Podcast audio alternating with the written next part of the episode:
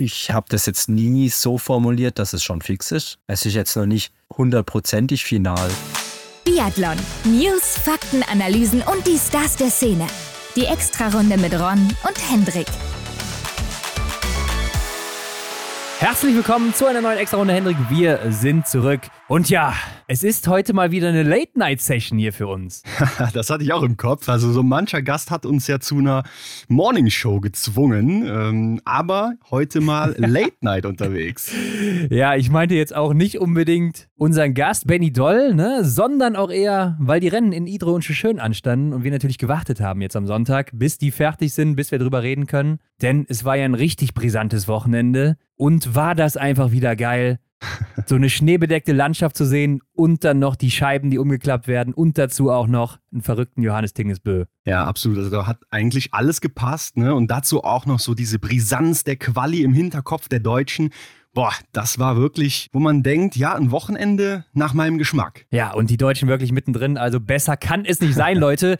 Aber erstmal zu unserem Gast. Wie immer, der letzte Gast, bevor es dann in den Weltcup-Start reingeht bei uns hier. Benedikt Doll. Genau, Benny Doll. Viele von euch haben uns ja auch schon geschrieben. Naja, wer soll das anders sein als Benny Doll? Aber klar, genau so ist es. Heute ist es wieder soweit. Ja, immer noch Deutschlands bester und diesmal sogar der viertbeste Mann der Welt. Und damit, ja, so sagt man gerne, der beste Nicht-Norweger, denn vor ihm sind drei Norweger im Gesamtweltcup. Und er hat ja in der letzten Saison schon auch vieles Neues erreicht. Ne? Er hat die erste 20 von 20 voll gemacht, also alle Scheiben einmal abgeräumt bei viermal Schießen.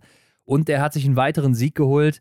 Und Vierter der Welt, das war er auch noch nie. Also es war noch ein richtig, richtig guter Winter ja, kann man sich gar nicht vorstellen, dass man 20 von 20 noch nie an der Weltspitze geschafft hat vorher, ne? Beziehungsweise so ein Benny ja. Doll, der ja sehr erfahren ist. Aber, naja, so war es dann und ja, es ging natürlich auch nach Oberhof für ihn. Ihr wisst es, er war mit dabei, aber ja, da muss man eigentlich sagen, war schon äh, ein Benny Doll, den man eigentlich nicht so kennt. Ich meine, wir haben ihn vorgewarnt die letzten Jahre immer wieder gesagt, ja, Benny, ich weiß, du magst ja die Strecke in Oberhof, aber wenn wir mal auf die Statistik gucken, da ist das nicht so dein Ort. Mhm. Da ist Ruppolding viel besser und den magst du komischerweise gar nicht.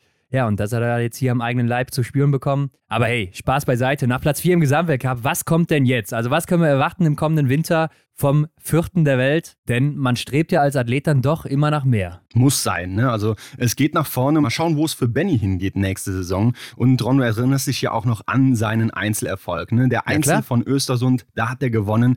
Aber, naja, da war auch Johannes Tingesbö nicht dabei. Ne? Und viele böse Zungen, äh, die spielen das ja immer schon mal gerne ganz schnell runter, dieses Ergebnis, wenn dann der Meister des Winters nicht dabei war. So war es jetzt in Bennys Fall und da haben wir mal gefragt, was denkt er denn selber dann über diesen Sieg? Ja, was ist das für ihn wert? Und geht er jetzt wirklich in seine letzte Saison? Hendrik, du hast es sicher mitbekommen, die ganzen Meldungen darum, dass er jetzt in seinen letzten Winter geht. Er hat es ja auch im letzten Jahr schon mal angedeutet bei uns und im Sommer haben sich die Nachrichten dazu auch nochmal überschlagen. Also, wird das jetzt wirklich hier sein letzter Winter sein? Mhm. Oder überlegt er sich das nochmal gut, vor allen Dingen nach den ganzen Leistungen, die er hier so zeigt? Aber erstmal kommen wir zu den News der Woche und natürlich zu den Rennen in Idro und Schüschel. Frisch gewachst. Und weißt du eigentlich, was am 7. November war? Ja, Hendrik, wir haben es gar nicht erwähnt letztes Mal, ne? Wir hatten Geburtstag, wir sind vier Jahre alt geworden. Unglaublich, oder? Wie schnell die Zeit vergeht. Ich meine, jetzt hat ja irgendwie schon wieder einer mit dem Finger geschnipst und wir sind fast schon mitten im Winter wieder. Aber ja, vier Jahre schon am Puckel. Ja, Wahnsinn, wie schnell die Zeit auch verflogen ist. Ja, direkt mal mit Mami zu McDonalds und eine Junior-Tüte eingesnackt.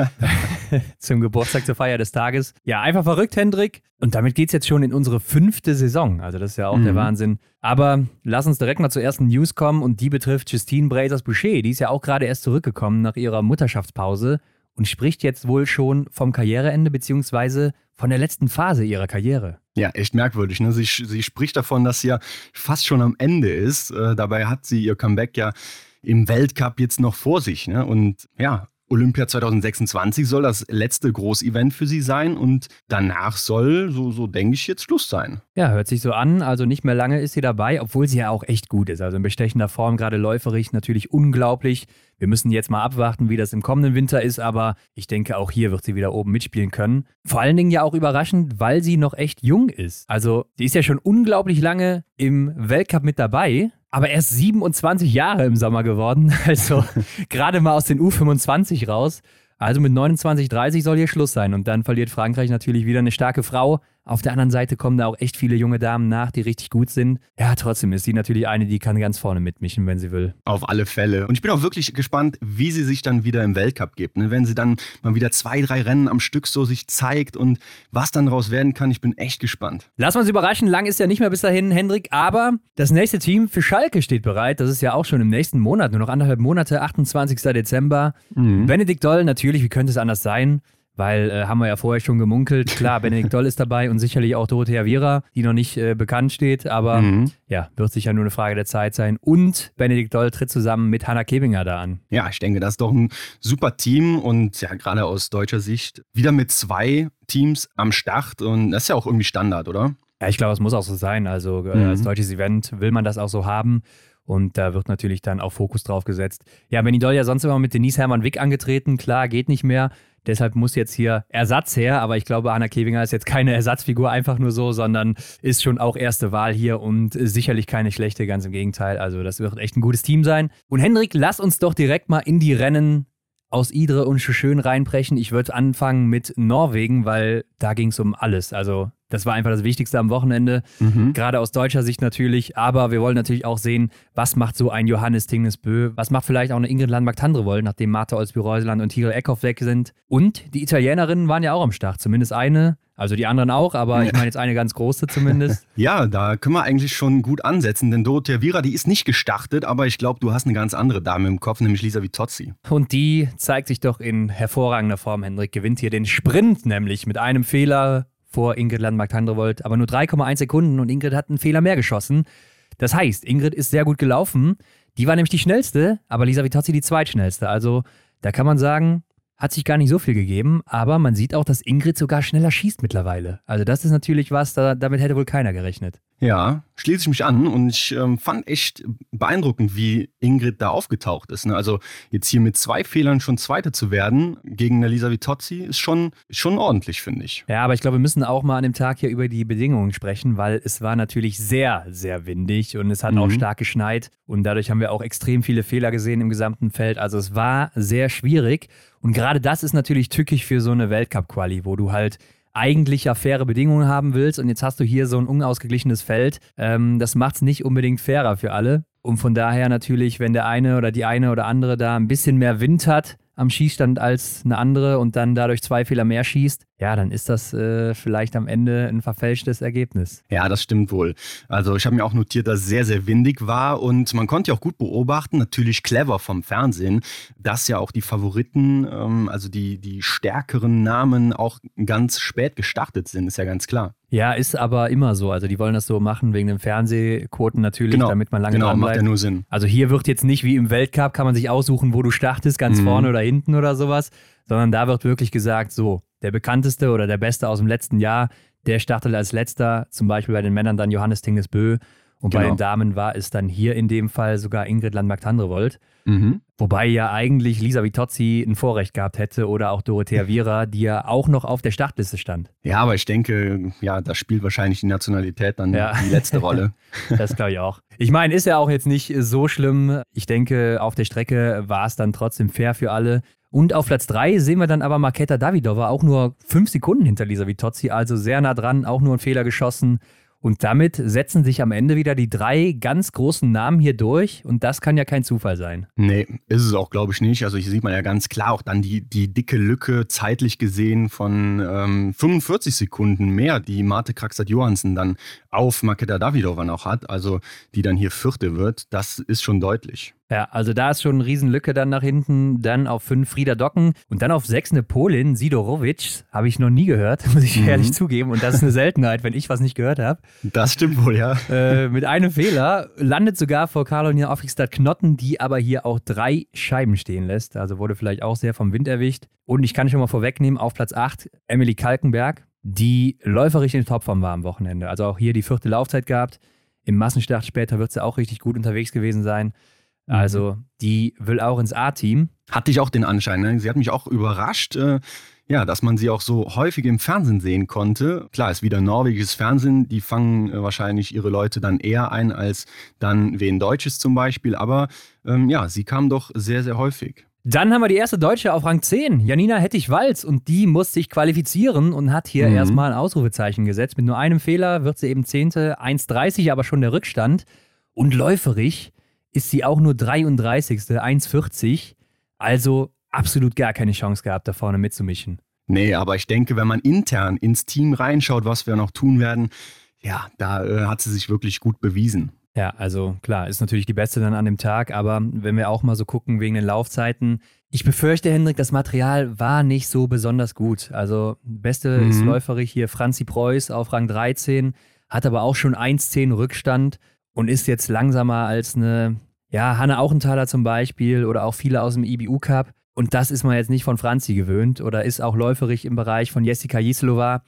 Ja, da muss man sagen, das, das darf eigentlich nicht sein. Ne? Also da, da muss man mehr erwarten. Oder auch eine Selina Grotian, die ist hier zum Beispiel hinter einer Kirkeide Kirkeide fast schon 45 Sekunden zurück. Mhm. Und die hat sie ja im IBU Cup oder auch bei den Junioren-Weltmeisterschaften locker in der Tasche gehabt. Ja, stimmt. Da könnte man, ja, das, das wird wahrscheinlich so ein Ding gewesen sein, dass das Material da eine Rolle gespielt hat. Ja, also man sieht ja, das ganze Team ist da relativ weit hinten und auch relativ gebündelt dann zusammen. Ich denke, da war irgendwas nicht so besonders. Aber Hendrik, wir müssen ja echt mal mit dem Techniker sprechen, weil das kann doch nicht sein. Mit diesem Flurwachsverbot, das war ja jetzt hier auch schon eingeführt worden. Wenn das solche Auswirkungen hat, und das hat man ja auch am gesamten Wochenende gesehen, jetzt nicht nur bei den äh, Deutschen, sondern auch Italiener, Italienerinnen, auch gerade im Massenstart dann. Ja. Das war ja schon sehr unausgeglichen vom Material. ja, ich weiß, glaube ich, was du meinst. Also, ja, man sieht halt hier sehr, sehr viele norwegische Flaggen auf der Ergebnisliste, die ziemlich weit vorne sind, auch im Laufen natürlich. Vielleicht haben die einfach da das bessere Händchen und auch jetzt ohne diese ja, besondere Waffe, die bislang im Umlauf war. Ja, vielleicht stoßen wir da auf ein dickes Problem, Ron. Ich habe da sowas im Gefühl, aber ja, da sprechen wir echt nochmal mit einem Techniker. Ja, wir können nur hoffen, dass es hier echt der Heimvorteil war für die Norweger mhm. und nicht irgendwas anderes. Was können wir sonst noch herausheben? Auf Platz 21 kommen dann Sophia Schneider und dann 22 Franzi Preuß, 23 Jule Frühwirth. Ja, mhm. Franzi Preuß sticht da für mich ein bisschen heraus, die zwei Fehler mehr geschossen hat als die beiden, aber mit vier Fehlern natürlich auch viele Scheiben hat stehen lassen. Und auf 26 kommt er dann auch schon Anna Weidel, auch mit zwei Fehlern. Auch mit zwei Fehlern, aber auch läuferig dann an dem Tag hier die schwächste Deutsche gewesen. Mhm. Auf Rang 43, schon über zwei Minuten Rückstand, das ist richtig viel. Also ja, selbst mit null Fehlern, was wäre da drin gewesen, wenn wir die mal abziehen, die 40, 45 Sekunden dann wäre sie irgendwo ja, im, im, Bereich Top 15 gelandet und das hier ist noch nicht mal ein Weltcup-Feld. Also da haben wir auch schon von Anna Weidel Besseres gesehen in der Vergangenheit. Ich denke, hier hat es wirklich nicht gepasst. Also müssen wir so sagen, fürs deutsche Team hat es nicht gepasst. Henrik, ich weiß nicht, ob du es gesehen hast, mhm. aber der DSV hat sich ja anscheinend Verstärkung geholt von Superstar-Trainer Bernhard Grill, oder? Oh ja, das, das habe ich auch gesehen. Also was soll das wohl heißen? Ne? War das nur Verstärkung oder ist da vielleicht was Größeres im Anmarsch, wer weiß. Also Leute, wer es nicht weiß, das ist der Heimtrainer von Selina Grotian und der hat unter anderem natürlich auch Magdalena Neuner, Laura Dahlmeier oder auch Miriam Neureuter groß gemacht. Mhm. Also die Top-Athletinnen der letzten zehn Jahre oder auch Martina Glagow, nicht vergessen. Die mhm. erste Gesamtweltcup-Siegerin Deutschlands. Und der Mann, der stand jetzt da anscheinend hinterm Fernglas, Bernie, war ja auch schon mal bei uns im Podcast zu Gast. Oh ja. Und hat damals schon vorhergesagt, dass David Zobel und Hanna Kebinger zwei sind, auf die sollte man achten und danach sieht es ja jetzt auch aus. Schön, dass du es sagst. Und Hanna Kebinger, können wir auch hier erwähnen, ist nicht gestartet, ne? Stimmt, haben uns auch viele Nachrichten erreicht, was da los ist mit der. Die ist wohl im Aufbautraining, weil sie krank war jetzt irgendwie in letzter mhm. Zeit. Ein bisschen angeschlagen, ist nachgereist, äh, hat da ein bisschen trainiert oben in Schuschön. Die sind ja jetzt auch noch zwei, drei Tage da. Und dann ja. geht es wieder zurück und deshalb ist sie hier nicht angetreten. Ja, ich hoffe mal, dass sie fit ist, weil ich glaube, die brauchen wir wirklich. Ganz genau, denke ich auch. Und man kann ja schon fast von Glück sprechen, dass es letzte Saison so gut bei ihr lief zum Schluss, ne? denn sie ist ja dann dementsprechend gesetzt aufgrund der Leistungen und ja, verpasst dann diese Quali hier in, in dem Sinne nicht. Ne? Ja, das wäre wirklich bitter gewesen. Da hätte sie wieder den Weg über den IBU Cup oder so gehen müssen. Henrik, lass uns doch direkt bei den Damen bleiben und wir gehen weiter damit in den Massenstart der Damen. Und bevor ich jetzt vergesse, Ida Lien ist natürlich auch so ein großer Name aus Norwegen, der da oben mhm. auch immer mitspielen will. Äh, großes Talent auch für viele in Norwegen. Die hat wohl Rückenprobleme und bei der läuft es gar nicht. Und das hat man auch gesehen schon im Sprint. Also da war sie ja auch vorne schon nicht zu finden. In den Laufzeiten ist sie da auch nur 37. Total ungewöhnlich für sie. Und auch hier im Massenstart äh, wird sie am Ende dann nur 53. mit sechs Fehlern, aber ist läuferig auch noch nicht mal auf der ersten Seite, wenn man sich das Datacenter mal so öffnet. Also da sieht man schon, die wird wahrscheinlich erstmal über einen IBU-Cup kommen, die sonst immer sicher gesetzt war, auch für den Weltcup. Ja, das wird auch echt interessant bei den Norwegerinnen, ne? wie die sich dann jetzt aufstellen werden, beziehungsweise was Patrick Oberegger sich so aufgeschrieben hat, ne? wen er hier vorne sieht im Team. Ja, werden wir dann natürlich auch sehen. Und Juni Arnekleif, ich glaube, die hat ganz gute Karten, denn die gewinnt das Ding. Ja, und ich glaube auch Marte Kraxat-Johansen hat ganz gute Karten, denn die ist nur zwei Sekunden dahinter, Hendrik. Und die haben sich ja auch beide schon im Sprint ganz gut gezeigt. Zumindest Johansen mhm. Vierte geworden, Arne Kleif 15. Und ich glaube, Arne Kleif war sowieso eine, die schon ziemlich nah auf dem Sprung war nach oben. Also die sollte safe sein. Und ich habe nachher noch das Interview gehört beim NRK, weil das war ganz lustig. Wenn du NRK später nochmal die Rennen guckst, dann hast mhm. du da Untertitel darunter, ah. wenn die reden in Englisch. Die werden, glaube ich, mit KI erzeugt. Aber da hat halt hier der Boss von denen gesagt, von den Norwegern, also norwegische Felix Bitterling hat gesagt, dass äh, äh, Juni Arnekleif und Marte Kraxat Johansen wohl sehr, sehr gute Chancen haben. Mhm. Ja, ich meine, nach diesem Ergebnis hier geht da eigentlich auch kein Weg mehr dran vorbei. Ja, und Ingrid Landmark-Tandrevold, die ist hier Vierte geworden, war Zweite im Sprint, die war ja schon gesetzt, zeigt sich hier auch läuferisch wieder in einer totalen Topform, also 15 Sekunden vor Kalkenberg, die ich eben erwähnt habe, ne? Mhm. Also auch wieder sehr schnell und dann schon 30 Sekunden vor Arne Kleif, die die drittschnellste ist. Also Ingrid ist in wirklich läuferischer Topform und ich glaube, da muss man sich auch was gefasst machen zum Start. Ja, und Caroline Aufsichtsstadt-Knotten wird Fünfte. Die ist ja auch schon gesetzt für den Weltcup. Also ich denke, vier Norwegerinnen, die sind safe. Und ich glaube mhm. auch, Emily oder Emilie Kalkenberg, die ist auch safe. Das ist eine ganz gute Zusammenfassung, was dieses norwegische Damenteam angeht. Auf Platz 3 Lisa Vitozzi, 20 Treffer. Ja, 20 Treffer, Hendrik, aber auf der Strecke natürlich sehr enttäuschend. Nur die neunte Laufzeit und man hat es ja wirklich gesehen, wie sie auf der Runde gelitten hat. Ja. Ja, nachher hat man auch im Interview dann noch hören können, dass sogar die norwegischen Damen, die dann Interviews gegeben haben, also Johansen, Arne Kleif, äh, Tandrevold, gesagt haben, sie hatten Mitleid mit ihr, weil sie so schlechte Ski hatte. mhm. Da ging wirklich gar nichts. Aber sie hat dann selber noch gesagt im Interview, dass sie wohl ganz happy war mit dem Platz, mit dem dritten Platz. Ja. Und die sieht wirklich gefährlich aus, oder? Ja, da muss man wirklich sagen, das ist ein heißes Eisen für die ersten Plätze da vorne im Gesamtweltcup. Schauen wir uns nächste Woche natürlich mal genauer an, wen wir da so auf dem, im Visier haben. Ähm, aber das sah schon sehr, sehr gut aus. Also ich finde, die wirkt auch mittlerweile so locker und so gelassen. Äh, mhm. Das kannte man ja sonst gar nicht von ihr. Ganz im Gegenteil. Sie war sonst eher so, ja, ich würde nicht sagen nervös, aber schon eher so eine, die sich beeinflussen lässt von den Sachen, die passieren, gerade am Schießstand. Mhm. Und hier hat sie ja auch wieder liegend alles getroffen. Jetzt hier auch im Massenstart sogar alle Scheiben abgeräumt. Also irgendwie, sie wirkt so mental unglaublich stabil und so nach dem Motto, ja, ist egal, was passiert. Ich war schon mal ganz unten und jetzt greife ich oben wieder an. Ich bin gut, ich mhm. weiß das. Und ich glaube, das wird jetzt die stärkste Lisa Vitozzi, die wir jemals gesehen haben. Ja, ich weiß ganz genau, was du meinst. Also ich kann mir auch vorstellen, ich habe auch so ein bisschen im Gefühl, ja, dass jetzt die große Zeit der Lisa Vitozzi anbricht. Ja, da braut sich was zusammen. Ja, definitiv. Ähm, insgesamt hat sich das Wetter an dem Tag ja wirklich beruhigt. Also ich würde sagen, für so einen Weltcup-Quali-Vergleich war das wirklich perfekt. Und das ist ja auch richtig gut für so einen Massenstart, wo alle zeitgleich starten. Also teilweise, ne? Weil es war ja bei den Damen ein 40 plus 40 Massenstart. Mhm. Also die haben einen Cut gemacht nach den ersten 40 und so wie ich das verstanden habe, haben die dann nach anderthalb Minuten die zweiten starten lassen und dann die Zeiten eingerechnet. Das ist natürlich ein bisschen tricky, wenn du dann unterwegs bist und die dann nicht wirklich vor dir hast, die aber vielleicht virtuell vor dir sind. Ja, klar, da kommt dann dieser Bonus ähm, von diesem bekannten Zugpferd oder was man so kennt, ne, das kommt dann nicht so zum Tragen. Kann natürlich Nachteile haben. Ja, man sieht ja zum Beispiel auf Platz 23, äh, wie heißt sie denn? Eline Grü oder so. Die hat die Startnummer 66, ist zwei Plätze vor Franzi Preuß gelandet. Und damit war sie ja physisch gar nicht im Rennen von Franzi, sondern mhm. anderthalb Minuten später erst da. Ja, und sowas kann natürlich am Ende auch verwirrend sein. Oder wenn du die halt vielleicht vor dir noch siehst, dann packst du dir die vielleicht noch auf der Strecke. Klar, das ist ja genau das, was ich gerade angesprochen habe. Ja. Dieses, ja, dieses Heransaugen, was ja auch wirklich dann funktioniert. Ne? Das war dann hier ja gar nicht möglich, zumindest in diesen beiden Gruppen nicht. Ja, lass uns noch mal gerade hier in die Ergebnisse gehen. Vanessa Vogt, beste Deutsche, auch mit 20 Treffern, sechste geworden, aber nur. Und 30 Sekunden Rückstand. Ja, auch hier läuferig nur 14. Also generell das deutsche Team. Die schnellste war Jule Frühwirt auf der 10 mit 1,10 Rückstand schon. Da merkst du auch, das Material, das kann nicht gut gewesen sein hier. Ja, wieder mal ein guter Punkt.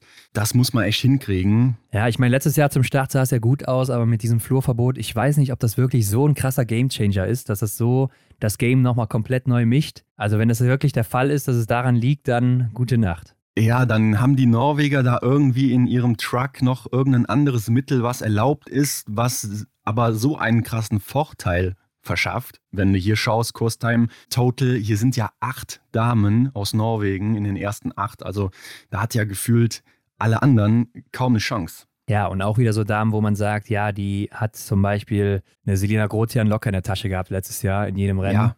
Also kann eigentlich nicht sein. Wie dem auch sei, die beste, die noch nicht qualifiziert ist aus Deutschland, war Janina Hettich-Walz mal wieder. Also auch im zweiten Rennen ist sie die beste, Hendrik. Mhm. Und da mhm. muss man, glaube ich, nicht lange rechnen, dass sie im Weltcup-Platz safe hat. Also das wäre schon sehr komisch, wenn nicht. Ja. Ist Neunte geworden mit einem Fehler. Dahinter ist Kirke Ide oder Kirkeide, wo ich ja glaube, dass die auch sicher ist. Also die hat sicherlich mhm. den Altersbonus. Ja, ist ja auch so, so dieses Talent, was man so ein bisschen schmieden will jetzt die nächsten Jahre. Ich denke, die wird jetzt auch mitmischen im Weltcup und ist mhm. damit Nummer 6 und damit wäre das norwegische Weltcup-Team auch perfekt. Ja, wäre gut, wenn sie da so ein Plätzchen für sie frei machen, ne? beziehungsweise dann ihr den Platz geben, gerade weil sie ja dann noch enorm davon profitieren kann, sich zu entwickeln. Ne? Also das, das ist ja unglaublich wichtig. Ja, auf der 11 ist Anna Weidel, auch mit einem Fehler, aber läuferig, ja, 18. geworden, ist okay, aber auch einfach nicht konkurrenzfähig zum Rest. Also selbst mit null Fehlern, da wäre nicht viel drin gewesen. Ne? Also da mhm. kommst du gerade in die Top 10, das kann es ja eigentlich nicht sein. Lotte Lee wird 13. Dann hast du hier, guck mal, die zwei Italienerinnen auf 14 und 15. Trabucci oder Trabucci, keine Ahnung, wie man es ausspricht. Wenn Italiener zuhören, Italienerinnen, bitte mal melden und Bescheid mhm. sagen. Schick und mal eine Voice. ja, auf der 15 ist dann Komola. Beide 20 Treffer gesetzt, 14 mhm. und 15. Ich meine, Komola, klar, ist jetzt vielleicht nicht unbedingt die allerschnellste, aber ist jetzt auch keine schlechte. Das kann doch nicht sein. Nee, und die finden wir ja dann hier auch äh, auf 22 und wo ist Komola auf ja, ja, 24 mit zwei Minuten Laufzeit Rückstand sogar schon. Das ist ja brutal. Ja, ja finde ich auch. Selina Gottjan auf der 16 mit zwei Fehlern hat sich noch gut nach vorne gearbeitet. Ich fand, die hatte so ein bisschen Probleme am Anfang. Also ist irgendwie mhm. nicht reingekommen. Wurde von Vanessa Vogt ja dann auch überholt, weil sie ist ja vor ihr gestartet. Also Selina ist vor Vanessa gestartet und ist irgendwie nicht so hinterhergekommen. Ich weiß nicht, ob die da vielleicht auch Probleme hatte oder so. Oder es ist natürlich auch ihr erster großer Massenstart so bei den Großen. Ich denke, da hast du auch so ein bisschen Ehrfurcht, wenn du unterwegs bist. Denke ich auch. Das wird auch ein bisschen was mit dem Kopf gemacht haben, keine Frage. Und ähm, ich habe mich auch gefragt, meinst du, die haben das auch realisiert, so dass man intern nochmal so ein Duell am Laufen hat? Jetzt, wenn man ja, schaut, klar, im, im Stream konnte man ja hin und wieder diese Grüppchen sehen. Und ja, ja. Ähm, da muss man doch von Runde zu Runde denken, ach krass, Jetzt habe hab ich hier nur noch zwei Teamkolleginnen mit mir im Pulk und äh, eben waren wir noch zu viert oder und dann wird das Ganze dünner und dünner und dann setzt du dich am Ende ab. So, das muss doch irgendwo auch was im Kopf machen. Ja, auf jeden Fall. Also ich glaube, du hast nichts anderes im Kopf in diesen Rennen. Mhm. Und äh, ich glaube, das tut auch richtig weh, wenn du einen Fehler schießt oder zwei dann mal bei so einer Einlage. Weil ja. du dann direkt wahrscheinlich denkst, also so würde ich denken, scheiße, das war's. Also ja. hier geht gar nichts mehr heute. Ja, ich glaube, das ist echt eine krass stressige Situation. Ähm, Jule Frühwirt wird 19. Also ist dann nochmal 11 Sekunden hinter Selina mit einem Fehler mehr. Und dann Franzi Preuß, auch drei Fehler geschossen, genau wie Jule Frühwirt, wird mhm. aber nur 25. Ja, und ist dann auch nochmal 35 Sekunden hinter ihr. Und das ist schon viel. Und dann auch läuferig die schwächste Deutsche an dem Tag, was ungewöhnlich ist weil sie ja im Sprint noch die beste war. Sehr ungewöhnlich, ja, stimmt. Und was auch noch ungewöhnlich ist, wenn man letzte Woche uns zugehört hat, ne? wir haben ja gesagt, die Tschechinnen und Tschechen, die werden wahrscheinlich in Schweden unterwegs sein. Ah, ja, Wahnsinnig, ja, ja. Ne? Wir, wir, gehen hier von der Selbstverständlichkeit aus, dass die Tschechen und Tschechinnen ähm, dabei waren, aber so sah es ja anfangs gar nicht aus. Ne? Ja, ich weiß nicht, ob die vielleicht sich wieder kurzfristig entschieden haben, darüber zu gehen. Ich weiß auch, letztes Jahr waren die ja erst in Schuschön, dann war da kein mhm. Schnee, dann sind die nach Idre rübergegangen und haben dann da mitgemacht. Ja, und dieses Jahr haben sie vielleicht gedacht, okay, hier in Idre ist keine andere große Nation, wir gehen doch wieder nach Norwegen, wo auch die Deutschen und Italiener mit am Start sind. Auf jeden Fall, wo wir gerade ja dabei sind, wird Makeda Davidova hier nur 27. an dem Tag mit fünf Fehlern.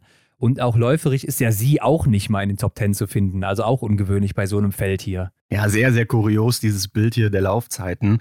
Da ja, muss man echt mal abwarten, was es im Winter gibt.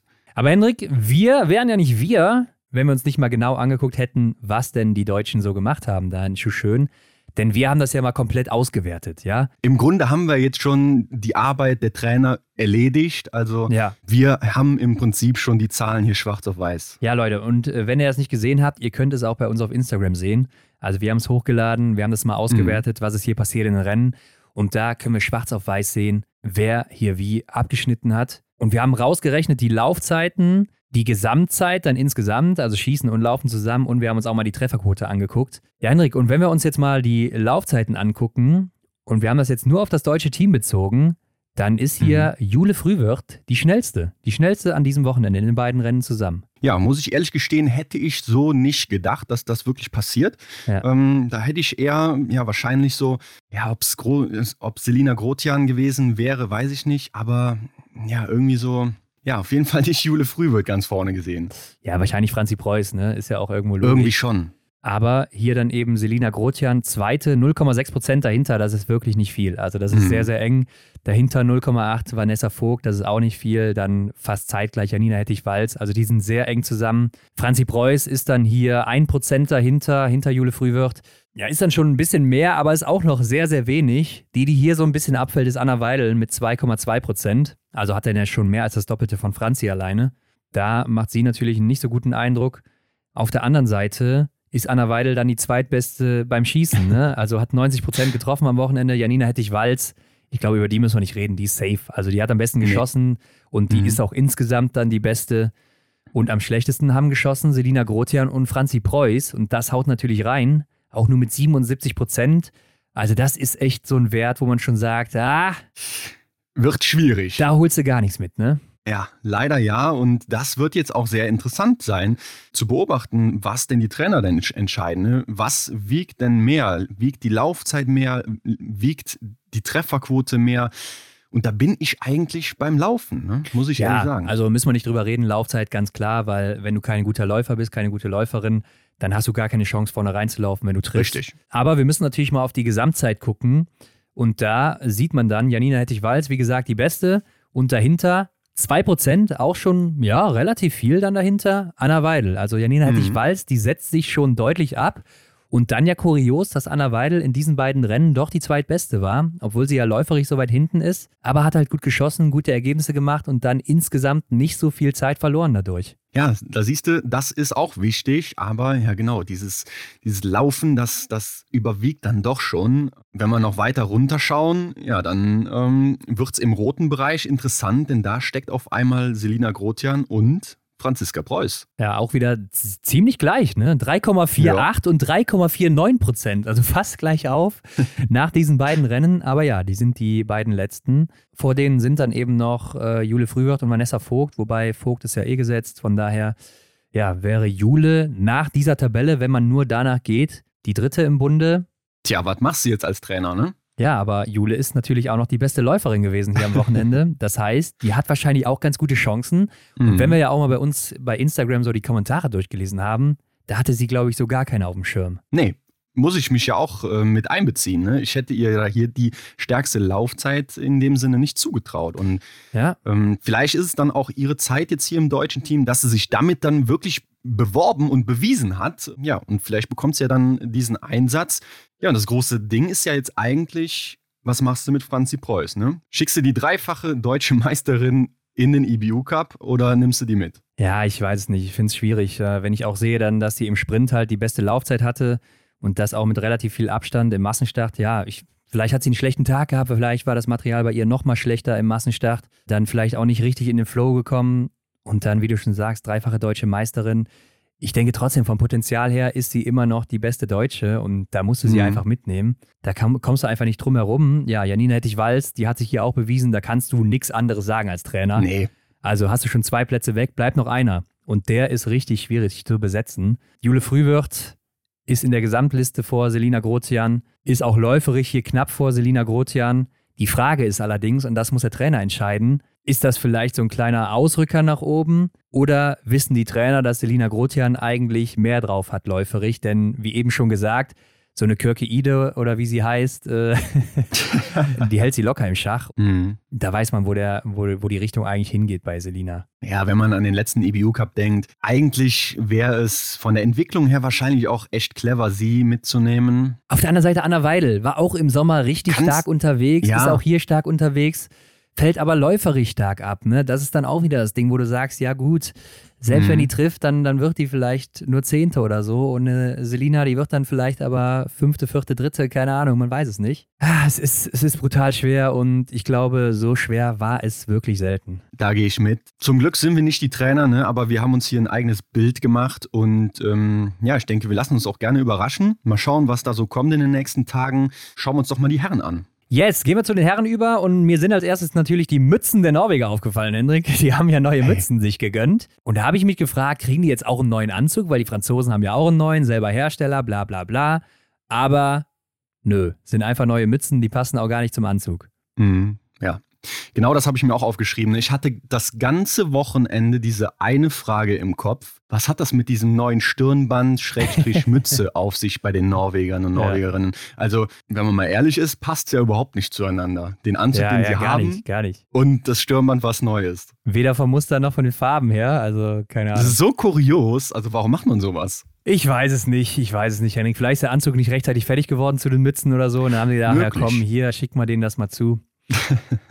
Wie dem auch sei, lass uns wieder hier zum Biathlon kommen. Und ein Mann, ja, der ist unschlagbar, Hendrik. Und ich glaube, den haben wir bei den Season Openings noch nie so stark gesehen. Vor allen Dingen nicht läuferig. Johannes Tingnesbö gewinnt hier mit einem Fehler und kann sogar auf der Schlussrunde schon jubeln und die Leute abklatschen. Ja, was soll man zu dem mal noch sagen? Ich glaube, das ist jetzt schon der sechste Sieg in Folge für ihn und der, wie viele Sprints hat man letztes Jahr? Sieben, damit der achte mhm. Sprintsieg in Folge. Und wenn man noch Peking und so mit dazu zählt, dann ist es sogar, glaube ich, schon der neunte oder zehnte Sprintsieg in Folge, weil er hat ja dazwischen ein bisschen was ausgelassen. Also es ist einfach der Wahnsinn und ich glaube, das ist schon ein Vorzeichen. Sagen wir so, der Albtraum geht weiter für alle anderen Biathleten. ja. Äh, wir haben es ja mal in einem Reel gesagt, ne? Also da ging letztes Jahr die ganze Chose los. Ähm, man weiß, wie es geendet ist und es hält anscheinend noch an. Er kommt hier aus dem Sommer wirklich eindrucksvoll zurück und ja. Ja, letztes Jahr war er nicht so stark wie hier. Und wenn man ja bedenkt, okay, er ist Zweiter in der Laufzeit, acht Sekunden hinter Johannes Dorle. Mhm. Aber wie gesagt, er hat auf der letzten Runde schon abgeklatscht und ist ins Ziel getrudelt. Also der ist da nicht mehr bis zur Ziellinie voll reingelaufen. Mhm. Das heißt, äh, der hat sich hier wahrscheinlich nochmal 15 Sekunden rausgenommen, weil er wusste, jo, ist eh schon gewonnen mit meiner letzten Startnummer. Er kriegt die Zeiten auf der Strecke. Ja.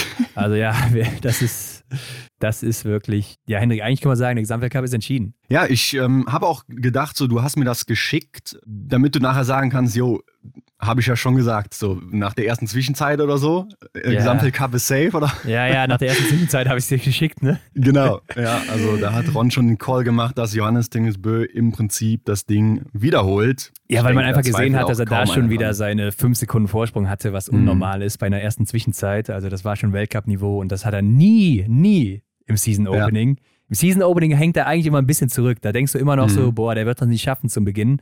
Und dann kommt er erst rein, so in Östersund oder Kontiolach, je nachdem, wo der Start ist. Aber das hier, Junge, das nimmt mich schon richtig mit. Also, ich meine, ich ja. finde es auch, jetzt sagst du, Albtraum für viele, vielleicht auch für die Zuschauenden. Aber ich finde es auch irgendwo beeindruckend, dass, dass wir das sehen können, dass wir so einen mhm. Athleten sehen dürfen, wie der da auch läuft, wie der schießt auch. Das finde ich auch so beeindruckend. Also ja, ich finde es einfach nur Wahnsinn. Ja, da gehe ich mit dir. Das ist so, auf der einen Seite denke ich mir schade, ne, dass der Gesamtweltcup dann wahrscheinlich schon entschieden ist. Klar, ich meine, er kann natürlich auch ausfallen, ne? Klar, wollen wir ja. ihm nicht hoffen, aber das kann ja alles passieren. Aber ja, dass man dann eigentlich schon nur noch auf Platz zwei schaut. Ne? Auf der anderen Seite ist natürlich eine unfassbar krasse Zeit, die wir gerade erleben. Ja, und Platz zwei, Hendrik, das ist ja wie auch immer Stilholm Lagreit. Gutes Stichwort, ne? ja. Mit null Fehlern wird er jetzt weiter, der aber läuferig auch noch gar nicht so krass in Form ist. Ne? Achter hier in den mhm. Laufzeiten, 39 Sekunden Rückstand auf Dorle und in den Range Times hat er sich auch ein bisschen Zeit gelassen für seine Verhältnisse, aber auch hier sehr windig gewesen. Da hat man auch ja. gesehen, viele lassen sich Zeit für die Schüsse. Aber er trifft eben alles und das äh, neben Roman Rees als einziger hier auf der, ja, bis Platz 36, wo dann Gerhardsen auch nochmal 10 Treffer setzt. Ja, und dritter wird Weben Sörem, ne? Der hat mich auch richtig umgehauen am Wochenende. Ja, das ist so ein direkter Konkurrent zu Endres Strömsheim, würde ich fast behaupten. Ja, kommen wir gleich auch nochmal zu. Und Endres Strömsheim ist ja Vierter geworden. Also, das ist ja auch der Wahnsinn, ja. dass die beiden dann so eng beieinander sind. Die kämpfen eben auch um den Weltcup-Platz zusammen mit Philipp Feld Andersen und Obacht, Johann Olaf Boten. Der mhm. hat nämlich auch ein paar Tage davor ein internes Testrennen gewonnen, ein Sprint, wo auch zum Beispiel Johannes Dingesbö mitgemacht hat, beziehungsweise der gesamte A-Kader. Mhm. Und der ist läuferig auch in absoluter Topform. Hier die fünfte Laufzeit gehabt. Und der sagt wohl, er hat im Sommer einen richtigen Sprung gemacht. Also da kommt schon der nächste Norweger, der da oben wieder anklopft. Ja, auch hier wieder wird es schwieriger denn je, also je, als je zuvor. Auch wenn du dir mal wirklich genau diese Tabelle hier anschaust oder auch auf die Laufzeiten schaust, aus den ersten 15 Leuten Da kommen nur zwei Deutsche und alles andere sind Norweger im Endergebnis. Ja, und in den Laufzeiten ist nur Benny Doll noch da drin, in den, in den ersten 17. Der Rest ist alles Norweger. Das ist doch, äh, also, ja. was ist das hier? Das also, ist doch also, unfassbar. Dieses Niveau in Norwegen, das ist der Wahnsinn. Die könnten einen eigenen ja. Weltcup machen, wirklich. Ich sag's dir, mhm. die könnten einen eigenen Weltcup machen.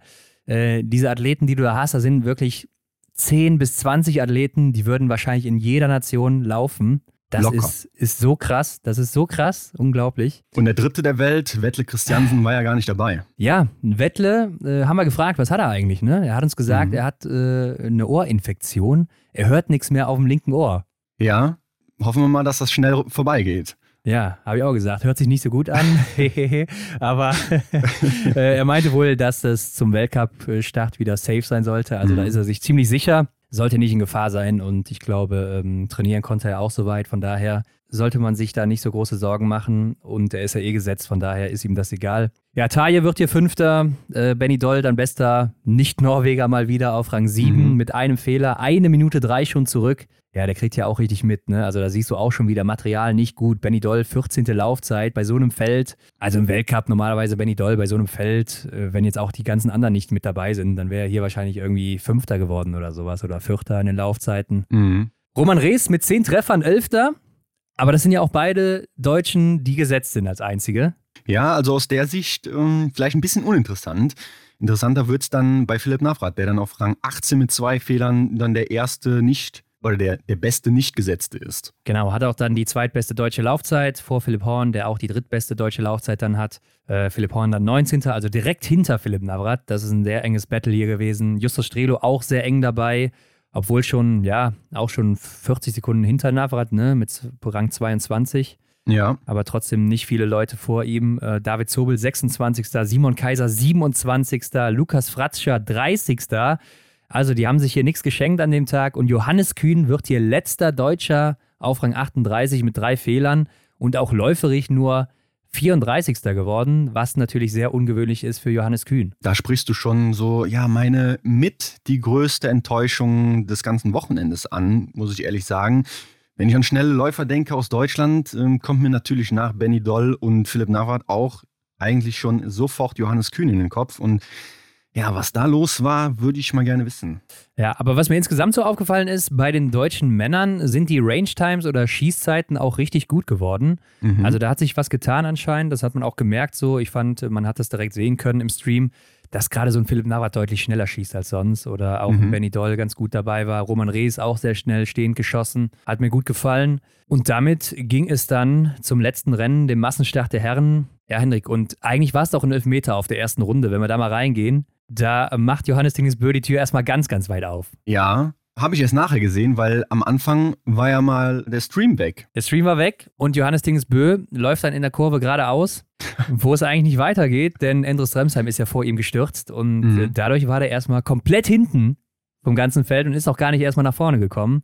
Und ja. der muss ja dann beim ersten Schießen auf Mathe 1 schießen. Das heißt, das ist natürlich ein riesiger Nachteil. Da verging auch ein bisschen Zeit. Ne? Das habe ich mir auch gefragt. Ich habe dann natürlich, währenddessen der Stream nicht funktioniert hat, äh, das Ganze hier im Datacenter nachverfolgt. Und da habe ich schon gedacht, was ist so sein Plan? Ich habe gedacht, vielleicht hat er sich einen anderen Plan überlegt, wie er hier taktisch das Rennen irgendwie angehen möchte. Aber das wäre doch sehr, sehr untypisch für Johannes gewesen. Ja, ich meine, ab Runde 2 hat er dann seinen Plan wieder durchgezogen und ist vorne weggelaufen. ja, genau.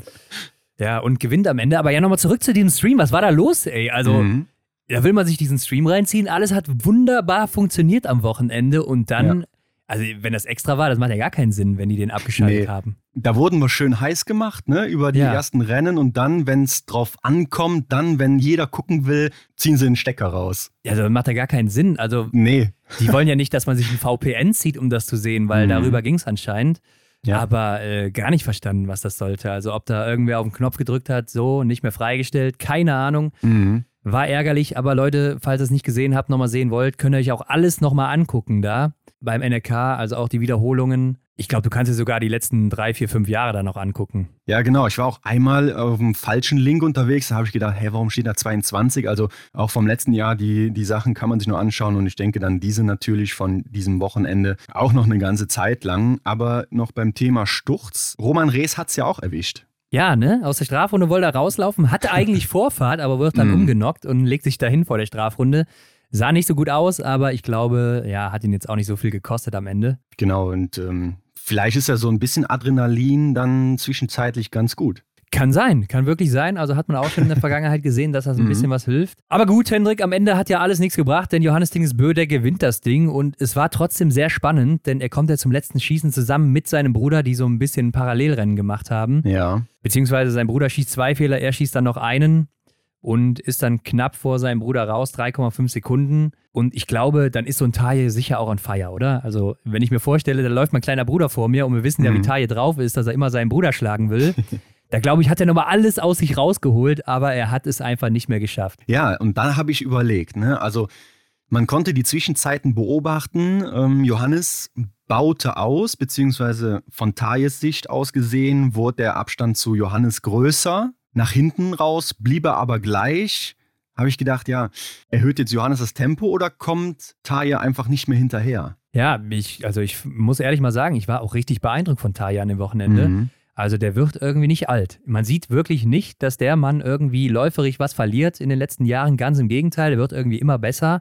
Auch hier ja wieder die dritte Laufzeit. Übrigens schnellster hier unser Johann Olaf Boten. Ne? Richtig, ja. Also der zeichnet sich hier schon wieder aus. Und ich habe auch gesehen, der sabbert richtig krass. Also der, der macht sogar Wettle-Konkurrenz, was das angeht. Oh je. Ja, ich, ich, aus dem Grund wünsche ich mir, dass er nicht in den Weltcup kommt. Ja. Aber ja. nein, alles, alles Gute dafür. Aber ähm, ja, ist natürlich ein Graus, wenn man sowas hat und ihn dann eventuell mal auf einer Podestplatzierung findet und, und wir teilen das in der Story. Ja, dann ist natürlich unschön, sagen wir mal so. das stimmt, das stimmt.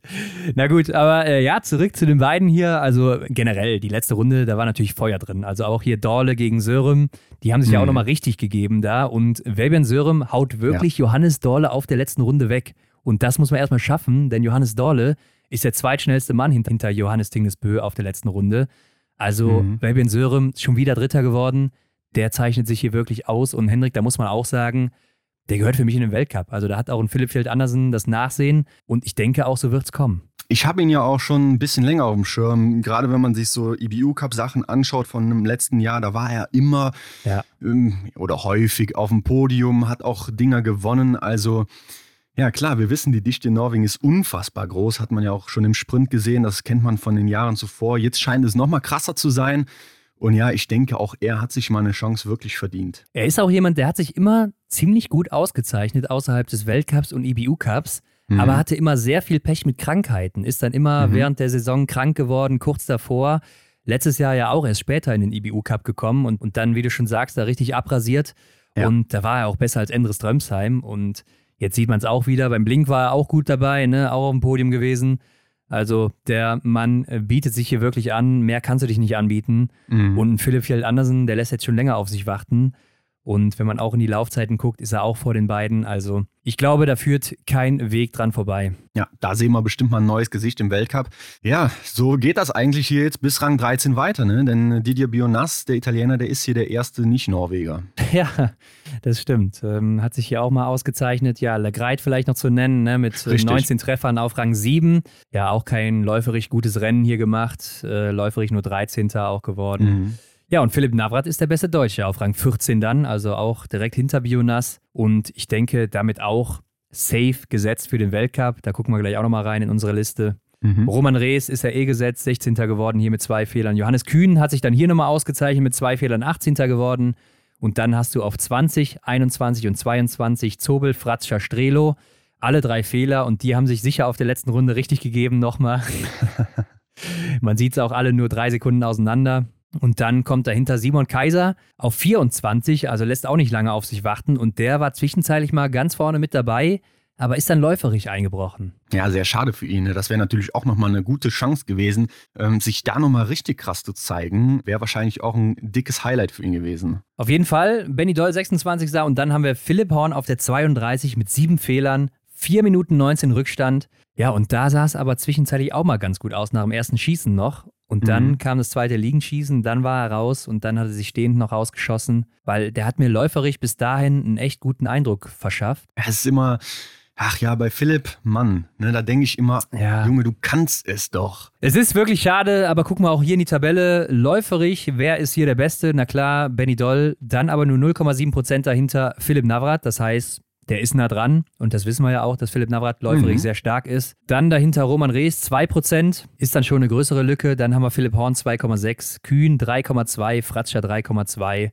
3,3 David Zobel, 3,4 Justus Strelo und ja, das Schlusslicht ist hier mit 4%, dann Simon Kaiser. Äh, Trefferquote, wer hat am besten geschossen? Roman Rees, dann auch wieder Philipp Navrat, dann aber viele, die 83% ja. Trefferquote haben. Also Navrat, Kühn, Zobel, Strelo, Kaiser. Und dann haben wir Dolph Ratscher mit 80 und dann fällt Philipp Horn natürlich stark ab mit 70%. Genau, und ich denke, dieses Schießergebnis, diese Trefferquoten hier, die wir gerade gehört haben, die machen das Ganze doch wahrscheinlich einfacher, ne? weil man hier halt viele Zahlen hat, die gleich sind und da kann man dann natürlich aufs Laufen schauen. Ja, und dann gucken wir auf die Gesamtwertung und da ist Roman Rees der Beste gewesen am Wochenende. Benedikt Doll 0,5 Prozent dahinter, Philipp Navrat 0,7 Prozent dahinter, also die drei waren sehr eng beieinander. Mhm. Und damit denke ich auch, Philipp Navrat, der hat sein Ticket gelöst. Dann kommt Justus Strelo, 2,8 Prozent, der hat aber 0,5 Prozent Vorsprung auf David Sobel. Ja, da könnte man auch sagen, Justus war auch letztes Jahr schon gut dabei, hat sich für mich auch angefühlt, als wäre er läuferig ein bisschen besser geworden. Mhm. Und das war ja immer so das, was so seine Achillesferse war. Also ich könnte mir vorstellen, könnte der nächste Mann im Kader sein. Klar, bei ihm brauchen wir über das Schießen nicht zu sprechen. Das hat er im Griff. Also da hadert es wirklich mit dem Laufen, hat es zumindest in, in den letzten Jahren. Aber vielleicht äh, packt das, ja. Ja, wenn man dann auch sieht, dass äh, David Zobel, Lukas Fratscher und Johannes Kühn nur marginal vor ihm sind, wenn überhaupt, läuferig. Glaube ich, hat er doch ganz gute Karten hier. Mhm.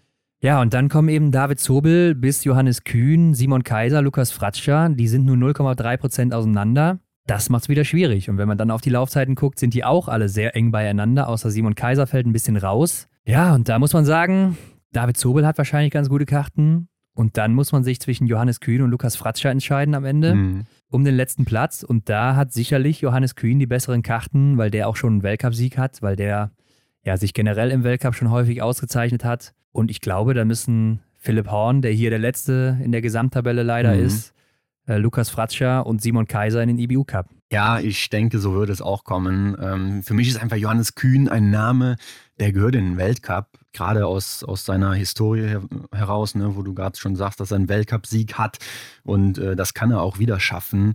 Ähm, auf der anderen Seite würde ich gerne Lukas Fratscher auch mal im Weltcup sehen, auch länger, ja, den hat man natürlich ja, schon ja. gesehen, aber auch wenn man sich überlegt, wie konstant der auch im EBU Cup ist. Ne? Er ist ja eigentlich der deutsche Mann im EBU Cup, so, aber gibt man ihm auch mal eine Zeit lang mehr die Chance, sich im Weltcup einzufinden, sich da zu beweisen? Ah, das würde ich auch gerne sehen, ne? Ja, würde ich auch mal gerne sehen, dass er mal ein paar Rennen mehr kriegt als nur diese zwei, drei, die er dann eben hat an einem Wochenende. Ja, das ist immer sehr bitter und dann hat er oft immer noch Oberhof bekommen, was ihm auch nicht so liegt anscheinend. Ja, mhm. Da hast du schon recht, aber genauso Philipp Horn, ne? der ist unter seinem Potenzial die letzten zwei Jahre. Im Sommer hat er ja schon gezeigt, was der drauf hat, mal letztes Jahr ja auch, wo er so ausgerastet ist im Sommer. Also da muss mehr kommen, sorry, aber mhm.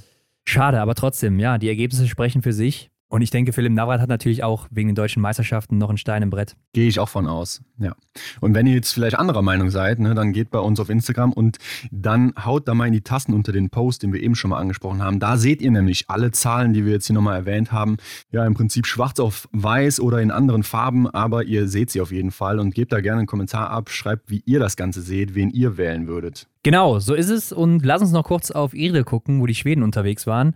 Oder mhm. das zumindest kurz zusammenfassen, denn sonst wird das hier zu lang, Leute. Wir wollen euch ja auch nicht hier auf die Folter spannen. Benny wartet ja auch noch. Der, eben, der steht draußen Folge. die ganze Zeit in der Kälte, der holt sich noch was und dann kann er nicht starten da in Östersund. Also, den Sprint gewinnt ja hier Anton Iverson, ne? Auch ein junger Mann, habe ich seit letztem Jahr auf dem Schirm. Mhm. Der hat da auch mal im IBU Cup, glaube ich, gewonnen oder ein Podium geholt. Ich weiß es nicht mehr genau, aber auch sehr gute Laufzeiten teilweise gehabt. Vor Sebastian Samuelsson, ah, das ist gar nicht der Sprint, ist ja die verkürzte, nee. der verkürzte Einzel, ne? Ich wollte gerade reingrätschen, ja. Der ja, verkürzte ja. Einzel. Ja, Henrik, ich bin alt und es ist spät, du weißt es. Und dann haben wir Oskar Brandt auf der 3 und Jesper Nelin auf der 4 hier. Aber gut, mhm. Sebastian mhm. Samuelsson, der schießt fünf Fehler. Anton Iverson einen Fehler. Gut, da muss man nicht lange rechnen und er ist trotzdem nur 25 Sekunden dahinter. Das heißt, Sebastian Samuelsson, der ist verdammt schnell. Und wenn ich hier auch nochmal in die Laufzeiten gucke, da hat er eine Minute zehn vor Oskar Brandt in den Laufzeiten. Also, Hendrik, was sagt uns das? Ja, der Mann ist brandgefährlich. Ja, und das muss so sein, denn da muss einer sein, der Johannes Dingsbö ein bisschen challenge auf der Strecke. Absolut. Und ich glaube, der könnte es schaffen, der könnte das machen, der Mann. Denn auch im Sprint gewinnt er mit zwei Fehlern vor Jesper mhm. Nelin. 19 Sekunden Vorsprung dann auch noch. Also der haut hier richtig einen raus an dem Wochenende. Und wenn ich auch nochmal hier beim Sprint in die Laufzeiten gucke, ist er da auch 23 vor Nelin.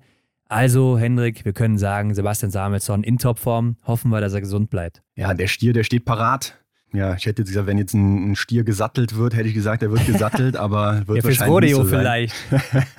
aber äh, Martin Ponzilo Oma war hier nicht am Start. Der ist wohl irgendwie mhm. verletzt oder so, hat was an der Hüfte, ist nicht ganz klar, könnte zum Start wieder mit dabei sein, aber ist jetzt hier vorsichtshalber mal nicht gestartet. Mal gucken, was das gibt. Ist natürlich bitter genau. für die Staffel auch, weil Johannes Lukas, der ist ja eh schon am gucken, muss ich selber laufen oder wie sieht das aus hier in Östersund, ne? Wird eng, aber ich denke, es ist nicht unmöglich. Äh, haben wir ja auch in der letzten Woche schon mal drüber gesprochen oder war es davor? Auf jeden Fall kam die News, dass Martin da gerade Schwierigkeiten hat, aber ich denke, das packt er. Ja, genau, das äh, denke ich nämlich auch. Und bei den Damen, Hendrik, ja, da ist eine Frau auch wieder on fire. Und ich glaube, die macht sich ready, Hendrik, für den Gesamtweltcup-Sieg. Das ist nämlich Elvira Oeberg. Wird zwar nur Zweite im verkürzten hm. Einzel hinter Anna Magnusson, aber schießt auch drei Fehler, während Anna Magnusson alles trifft und ist nur 33 Sekunden dahinter. Und wenn ich mir hier die Laufzeiten angucke, Hendrik, dann ja. ist Elvira Oeberg hier eine Minute 13 vor der zweitschnellsten. Das klingt doch nach der Elvira, die wir kennen. Ja, und dabei war auch Hanna Oeberg im Rennen, ne? das muss man mal festhalten. Mhm. Die hat sogar 1,25 Rückstand auf ihre Schwester. Sehr ungewöhnlich, weil auch eine Mona Bronson zum Beispiel vor Hanna Oeberg ist. Also, war sie vielleicht krank oder ist sie mhm. aktuell nicht fit? Keine Ahnung. Aber normalerweise kennt man Hanna Oeberg zu der Zeit ja, in einem ähnlichen Bereich wie ihre Schwester, knapp dahinter vielleicht. Und dann dreht die auch zum Saisonstart nochmal richtig auf, ne? Ja, ja. Ja, klar. Äh, Johannes hat uns ja auch schon mal erzählt, äh, der Coach, dass man auch zu Beginn der Saison schon die Punkte mitnehmen muss. Ne? Und ich denke, das ist auch wieder der Plan. Also ich denke, das ist auch wieder drin. Denke ich auch, äh, auf Rang 31 läuferig Stina Nilsson mit 7 Minuten 58. Also ja, Johannes hat uns ja schon vorgewarnt, die war krank, ne? Und ich glaube, das sieht man hier. Ja, ah, ich will schon fast sagen, dass wir da nicht mehr drüber sprechen, ne? weil das ist ja irgendwo, das Ding ist doch durch, oder? Also, ja. sorry, aber. Ja, ist traurig, ja.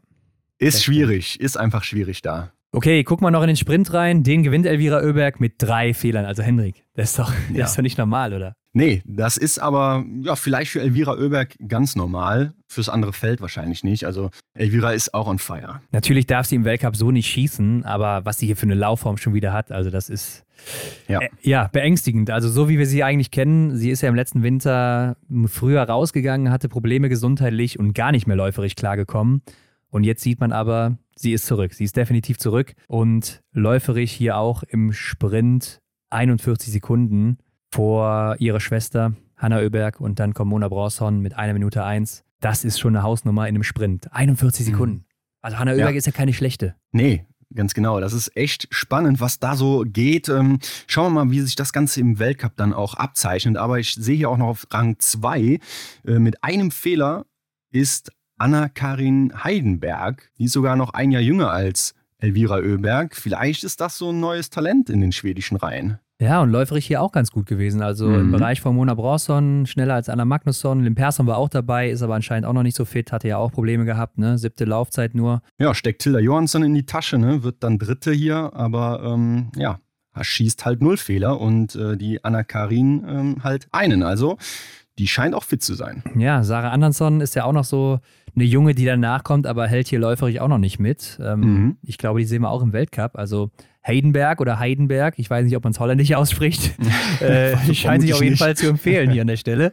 Ja, ich bin gespannt. Also das Team scheint irgendwie nicht komplett fit zu sein. Johannes Lukas ist ja auch immer wieder mal so ein bisschen, ja, mhm.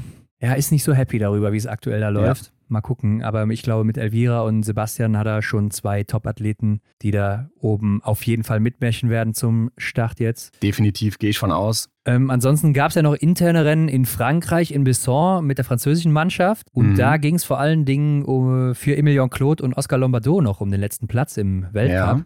Und da sieht es für mich so aus, als hätte Emilien Claude da die Nase vorn. Der war nämlich beide Male vor ihm. Also würde ich doch sagen, den nimmt man auch mit, oder Hendrik? Gehe ich auch von aus. Ich meine, die Ergebnisse, die müssen ja auch irgendein Gewicht haben. Ne? Und dass die jetzt nicht einfach so die Rennen gemacht haben, ist ja auch klar. Also ja. ich denke, da wird er wahrscheinlich schon die Nase vorn haben. Sehe ich auch so. Und damit sind wir jetzt auch durch. Ist ja auch sehr lang geworden, aber Leute, ey, das ist eigentlich der wichtigste Tag, kann man schon so sagen, oder das wichtigste ja. Wochenende vor dem Weltcup-Start. Ja, brutal. Was war das für ein geiles Wochenende, ne? Und eigentlich hätte man ja fast zwei Folgen draus machen können, aber wir gönnen euch einfach kurz vor der Saison einfach nochmal eine lange Folge. Warum nicht? Ja, und jetzt geht's dann noch ab mit Benny Doll. Also, was gibt es eigentlich Schöneres? Leute, seid gespannt. Wie lange macht Benny noch? Ihr werdet es gleich erfahren. Genau, viel Spaß dabei.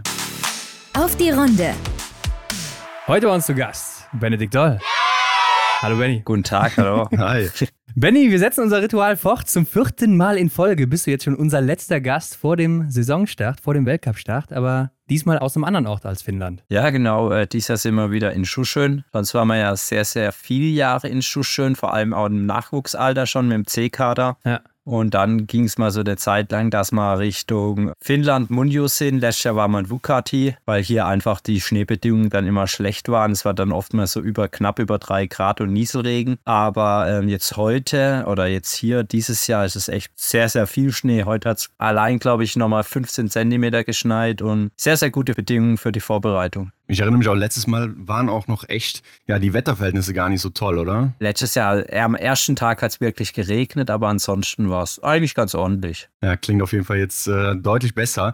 Ähm, aber ist es denn auch das erste Mal jetzt für dich wieder auf Schnee, seitdem du im Juni mal in der Oberhofer Skihalle warst? Ja, genau. Die meisten von uns waren ja jetzt nochmal im Oktober in Oberhof nach der Einkleidung. Aber für mich war es natürlich mit Familie und allem, das war mir zu viel unterwegs, weil im Oktober waren wir jetzt noch, oder wir hatten ja noch diesen langen Drei-Wochen-Lehrgang in der Höhe, der noch in Oktober rein ist, dann noch zwei, drei Termine und dann, ja, sonst hätte ich jetzt irgendwann nichts mehr trainiert, mhm. wenn ich nur noch im Auto hock. Ja, klar. Äh, aber schön ist ja schon ein paar Jahre bei euch her, ne? weil du eben meintest, ihr wart früher öfter mal da. Das muss ja schon bestimmt fünf, sechs, ja, sechs Jahre her sein. Ja, ich bin, glaube ich, seit 2009 immer auf Schneevorbereitung irgendwo und ähm, darum, das sind ja einige Jahre, die ich irgendwo gewesen sein könnte in, in, in Skandinavien. Ich glaube, wir waren letztes Jahr Vukati, dann zwei Jahre Munjo, dann Schuschön, paar Jahre, davor nochmal äh, Munjo zweimal oder einmal und dann wieder Schuschön. Okay, okay, Benny.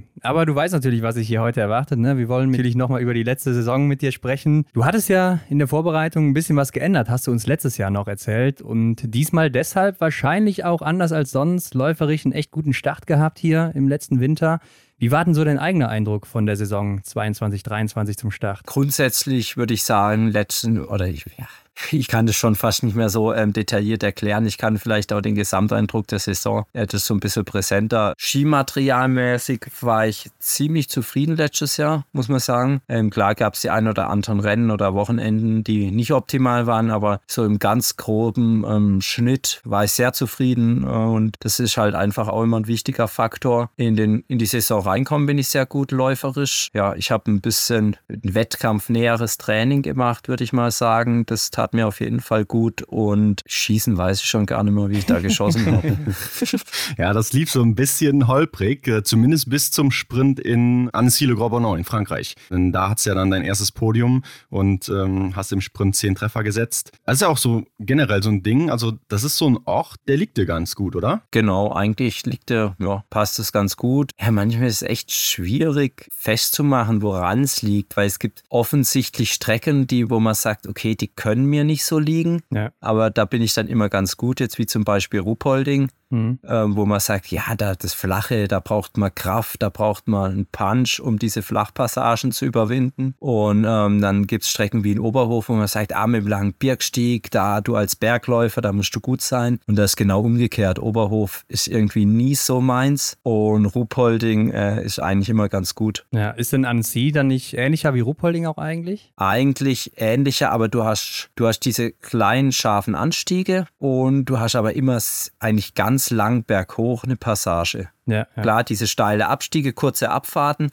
aber so im Gesamteindruck geht es die halbe Runde hoch und dann geht es die halbe Runde bergab. Ja, vielleicht bist du dann einfach besser auf diesen Strecken. Vielleicht ist das ja ein Fehlschluss über deine ganze Karriere gewesen. Aber in diesem Jahr wird es ja nicht nach Anzieh gehen. Ne? Dafür zum ersten Mal nach Lenzerheide. Und ich glaube, das ist ja sicher cool, jetzt auch nochmal was Neues zu sehen. Aber auch irgendwo schade dann, dass so ein guter Ort für dich rausfällt. Was überwiegt denn da so bei dir? Ach, ich finde es cool. Ich mache mich da jetzt nicht immer so fest auf die Orte. Aber ich finde es cool, mich freut's und äh, ist ja dann sozusagen mein Heimweltcup. Ach stimmt, du bist nah dran, ne? Drei Stunden Anreise. Ja, das ist natürlich perfekt. Ja, genau. Spielt, spielt dir und deiner Familie oder dem engsten Kreis sehr entgegen wahrscheinlich. Ja, ja, die wollen alle kommen. Ja, das kann man sich, glaube ich, gut vorstellen. Benny, wir haben uns noch ein Rennen rausgepickt. Im Januar auf der Pokljuka wirst du Vierter im Sprint, schießt ein Fehler. Und da haben wir gesehen, Johannes Tingesbö schießt auch einen Fehler und ja, gewinnt das Rennen easy, muss man sagen. Und das mit 48 Sekunden vor dem zweiten. Und es ähm, ist ganz interessant, jetzt die Frage dir zu stellen, weil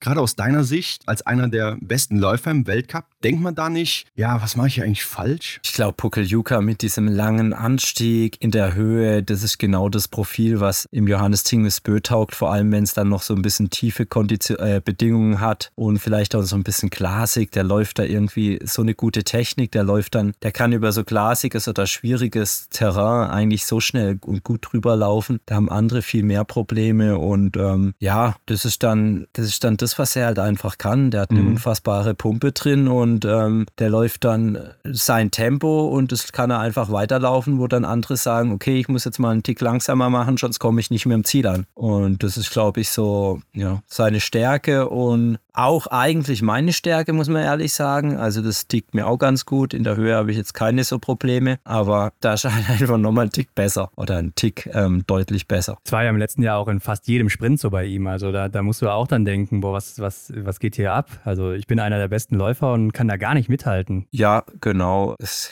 Rätselraten, aber man kann sich jetzt natürlich immer ja. darauf fokussieren, was er jetzt macht oder man sagt, okay, ich hole das Beste raus und es war ja kein Geheimnis, dass es dann meistens liegt halt dann am Schießergebnis mit ein oder zwei Fehler zu viel. Ja. Und ähm, das ist so mein Fokus oder war dies Jahr mein Fokus, das zu minimieren, weil ich habe jetzt nicht unbedingt auf der Strecke irgendwelche Rennen verloren, in Anführungsstrichen. Ja, das stimmt. Also das mhm. war äh, läuferisch natürlich wieder sehr stark von dir. Aber denkst du da manchmal auch an dieses Rennen aus Hochfilzen zurück, wo du ihn noch im Sprint damals, als du Weltmeister geworden bist, geschlagen hast und dann siehst du sowas hier und fragst dich dann nicht auch, wie kann das sein in diesen drei, vier, fünf Jahren? Ah, okay, ist ein bisschen länger her, aber sechs Jahren. Ja.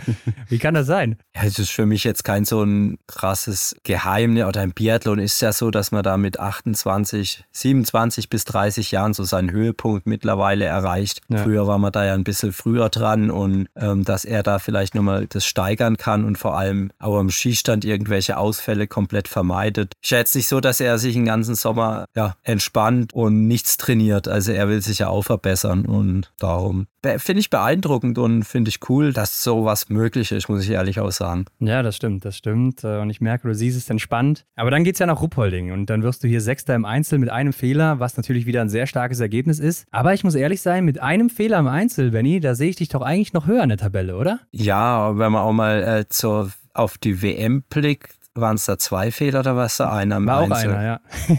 ja, da kann, kann man halt auch mal auf dem Podest stehen. Ja, eben. Ja? Also gerade bei dir. Ja, so da waren die Bedingungen ja. so, da hatte ich nicht unbedingt die optimalen Ski, muss ich ehrlich sagen. Ähm, dann wäre vielleicht mehr drin gewesen. Äh, da waren die Norweger halt unfassbar stark, aber ja, es gibt manchmal einfach Rennen, wo man sagt, okay, ich habe für mich ein gutes Ding gemacht. Wenn es dann nicht reicht und andere besser sind, dann ist es so. Also viele Sachen hat man selber in der Hand und manche Sachen hat man einfach nicht mehr selber in der Hand. Und ja, wenn man jetzt dann wieder äh, Östersund sieht, da war halt läuferisch einfach, ging schon mal sehr, sehr gut los und also Östersund mit dem Einzel ähm, ging es einfach sehr, sehr gut los und am Schießstand hat dann auch alles gepasst und dann gewinnt man auf einmal mit einem deutlichen Vorsprung. Ja, ich versuche immer mein Bestes zu geben, aber ganz oft sind es auch einfach, äh, muss man halt auch sagen, okay, da müssen die anderen vielleicht auch mal ähm, patzen oder schwächer sein. Zu Östersund kommen wir natürlich gleich noch, aber zuerst gab es ja dann nach Antolz noch eine kleine Pause und dann kam ja schon die Heim-WM in Oberhof. Und da muss man ja wirklich mal sagen, da klappt erstmal gar nichts bei dir. Also es ging ja los mit der Mixstaffel, wo du da eine Strafrunde schießt und das ist ja bestimmt auch für dich persönlich so schon ein ziemlich bescheidener Start bei so einer Heim-WM, oder? Ja, ich glaube, die Mixstaffel, ähm, da war es ja relativ windig durch und ähm, da ging es ähm, am Ende geht bei der WM ums Podest. Und da hätte es mir jetzt nichts gebracht, wenn ich lange am Skistand gestanden wäre und hätte 05 geschossen. Dann hätte ich einfach auch das Podest nicht mehr im Auge gehabt. Also ich muss es riskieren und dann, ob ich dann eine Strafrunde schieße oder keine Strafrunde schieße,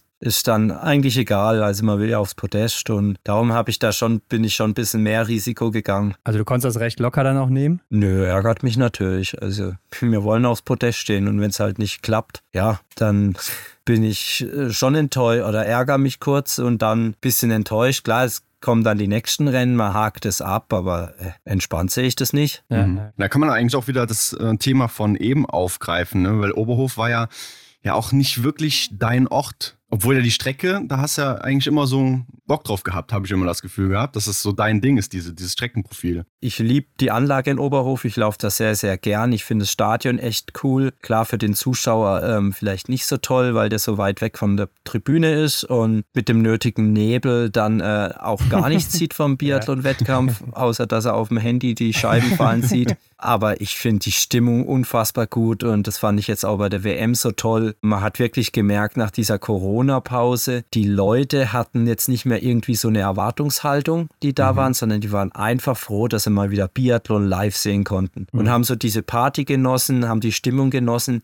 Und ohne dass jetzt irgendwie so eine Erwartungshaltung, wie die die letzten Jahre auch schon mal da war, dass irgendjemand Deutsches dann auch doch viel Medaillen holt. Mhm. Und das fand ich echt bemerkenswert, auffällig und hat mir darum viel Spaß gemacht, auch wenn mit guten Rennen die selbst erhoffte Medaille natürlich ausblieb. Wie waren so vorab auch selbst deine Erwartungen von der WM? Ja, ähm, dies, wir haben, glaube ich, diese sehr, sehr guten Staffelrennen gemacht vor der WM und es ist jetzt halt schon so langsam eine kleine Serie, dass bei der WM irgendwo immer immer was nicht gepasst hat ja. und diese Medaille dann außer Griffweite ging und man mit dem vierten, fünften Platz halt einfach äh, nicht zufrieden sein kann oder ein bisschen mir auf jeden Fall enttäuscht waren und obwohl wir es eigentlich drauf haben, es bei der, beim Höhepunkt nicht umsetzen konnten. Ja. Das mhm. war schon ärgerlich und meine eigenen Rennen würde ich sagen, ich habe mein Bestes gegeben. Ich habe auch gute Rennen gemacht, aber es hat halt diese Kleinigkeit gefehlt. Einmal waren die anderen besser und einmal äh, war natürlich in der, der Sprint, äh, da hat für mich am Skistand auch alles gepasst. Da habe ich auch den Rhythmus geschossen, dann habe ich halt ja, Fehler geschossen.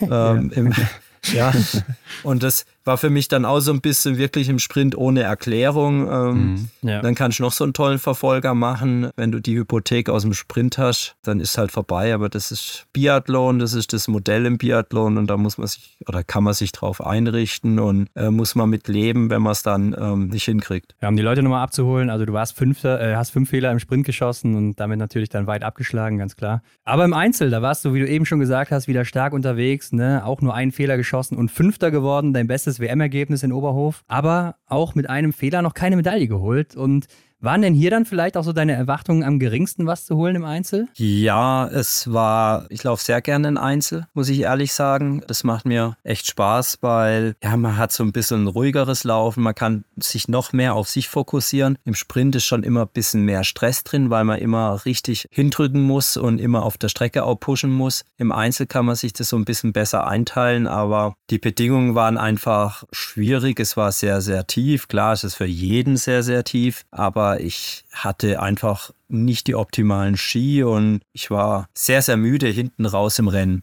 Ich wurde, durfte ja dann auch vom äh, Johannes Singesbö überholt werden und also der ist, als wäre er irgend, als würde er irgendwie schweben oder fliegen. Also der ist über diesen, durch diesen tiefen Schnee auch gekleidet mit einer Power und mit einem Speed und da sind dann entstehen dann natürlich krasse Rückstände, weil das war nicht, also von den Bedingungen entweder du reibst dich auf oder du hast diese Power und den, die Technik und vielleicht auch den Speed vom Ski, dass du deinen Ski schmaler stellen kannst und da viel durchlaufst und da dann so viel schneller bist. Und das war einfach an dem Tag wirklich so, ähm, dass ich da einfach chancenlos war. Und ich glaube, da war schon das Läuferische an dem Tag so ein bisschen ähm, ja, der Faktor, wo es nicht gepasst hat. Ja, aber das ist ja genau das, was ich eben meinte. Ne? Also da muss man sich doch auch als Athlet fragen, was macht der anders als ich im Training oder so? Ja, auf jeden Fall. Aber ich glaube, es ist halt dann auch zum Teil viel Talent. Also, oder die ja, Voraussetzungen, die auch das Thema Größe. Ich glaube, mir würden jetzt 10 Zentimeter mehr Körpergröße auch nicht schlecht tun. Es sind dann schon auch verschiedene Bausteine. Besserer Ski, bessere ja. Technik, bessere äh, physische Voraussetzungen. Also es ist selten immer nur ein Faktor. Ja, ich glaube auch, da muss einiges zusammenkommen, damit man so überlegen ist im gesamten Feld.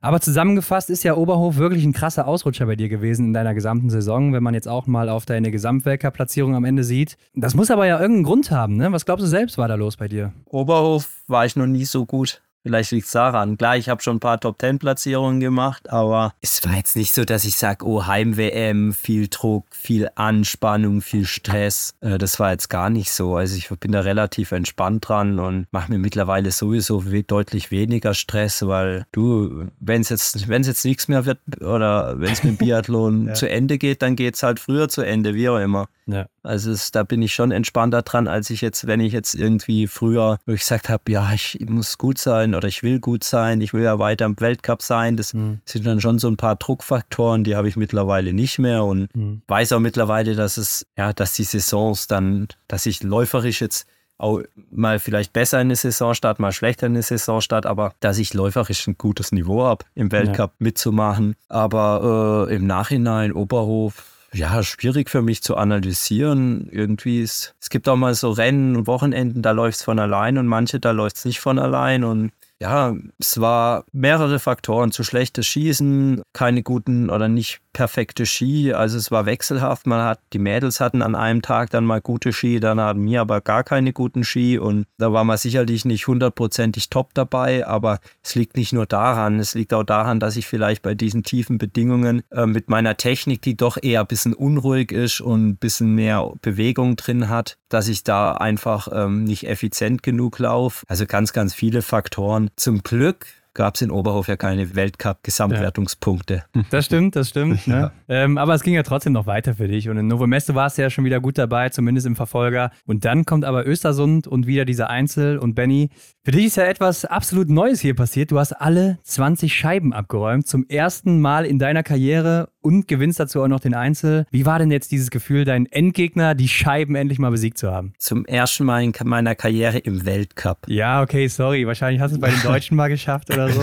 Ich habe schon mal bei Deutschlandpokal. Ja, das war also. 2000 irgendwas. Ja, 2005. Also schon ja. früh, schon früh und dann lange nicht mehr. Ja. Nein, das äh, war ein bisschen traurig, dass das natürlich so lange braucht, bis das mhm. klappt. Aber umso schöner, dass es dann mal geklappt hat und umso schöner, dass es dann auch belohnt wurde mit einem Sieg. Also es könnte halt auch wieder ein Tag sein, okay, Johannes Tingesbö war nicht da. Mhm. Kann ja auch wieder ein Tag sein, wo lassen Sturla, Sturla oder ein Christiansen null machen. Wenn die dann 10 Sekunden, 15 Sekunden schneller laufen, dann reicht es halt wieder nicht. Ja. Und mhm. ähm, schön, dass das in diesem Tag das Gesamtpaket so toll gepasst hat. Und ja, es war schon ein Highlight. Also war wirklich ein schönes Erlebnis. Also so ein Weltcupsieg ist natürlich immer toll, aber das mit diesem 4x0, das war fast wichtiger als dieser Sieg an sich. Ja, war das denn dann auch eine Art Erleichterung für dich? Ja, ob das jetzt eine, äh, es war ein Wunsch, und was, woran ich gearbeitet habe und dann bestätigt zu werden, ist toll. Weil ich glaube, vorher hat man ja wahrscheinlich diese Zweifel, oder? Kann ich das überhaupt schaffen, 20 Mal treffen, wenn ich das so viele Jahre nicht geschafft habe oder noch nie im Weltcup? Ja, ich habe es ja, ich hab's ja oft im Training schon abgerufen und dann im Welt Wettkampf das rüberzukriegen, das, da arbeitet man ja immer dran und das ist so ein bisschen was, wo ich sage, ja, ich habe jetzt nicht gesagt, oh, ich, also Zweifel waren da jetzt nie da, aber es war immer so ein bisschen eine Ärgernis oder so ein, kleine, so ein kleines Schade nach dem Wettkampf, wenn man sagt, sagt, oh, ich hatte auch ein gutes Gefühl und kriegst da nicht hin, die Null umzusetzen. Es gibt ja. halt manchmal Schießen, da sagt man, oh ja, da hatte ich so viel Bewegung drauf. Nur da kann ich jetzt glücklich sein mit einem. Oder wenn es vielleicht dann doch eine Null war, sage ich, puh, für das Schießen oder wie ich mich gefühlt habe, äh, cool, dass das jetzt eine, eine Null war. Aber dann gibt es halt auch Schießen, da war ich, ich mal wirklich ruhig und passt alles und dann schießt man einen Fehler und sagt sich, warum jetzt? Ja. Das sind dann oft so kleine Konzentrationslücken, sagt auch der Urosch immer, oder ein Fehler ist immer auf Konzentrationslücken zurückzuführen.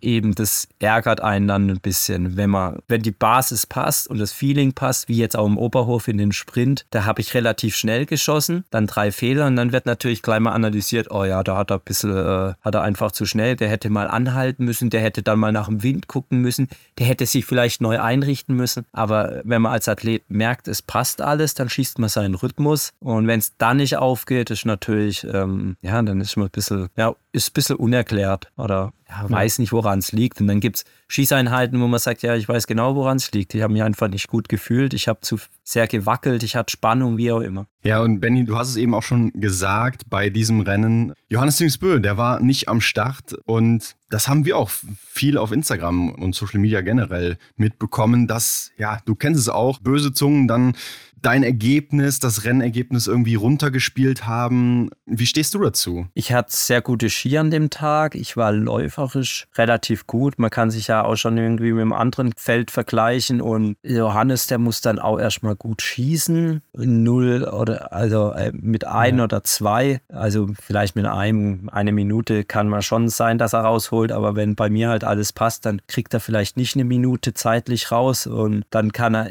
ist er auch nur vor mir, wenn er fehlerfrei schießt oder wenn er einschießt, je nachdem. Und das muss, er, muss ihm dann auch an dem Tag gelingen. Und klar, beim Johannes Bö muss man ja schon sagen, dass wenn er ein perfektes Rennen macht, dann kann jemand anderes noch so ein tolles Rennen machen, dann hat keiner eine Chance. Ja. Aber an diesem Tag muss er natürlich dann auch mal erst ein gutes Rennen machen. Ja. Die Wahrscheinlichkeit ist groß, dass er ein gutes Rennen macht, mhm. weil er hat das die ganze Saison natürlich gezeigt. Ja. Aber ich habe es ihm an, die, an diesem Tag auf jeden Fall nicht leicht gemacht, sagen wir mal so. Ja. Und wäre wär spannend gewesen, ob wie es ausgegangen wäre. Schade, ja, schade ein bisschen, dass es, ja, dass man es nicht weiß. Aber vielleicht gibt es ja diesen Winter nochmal die Situation.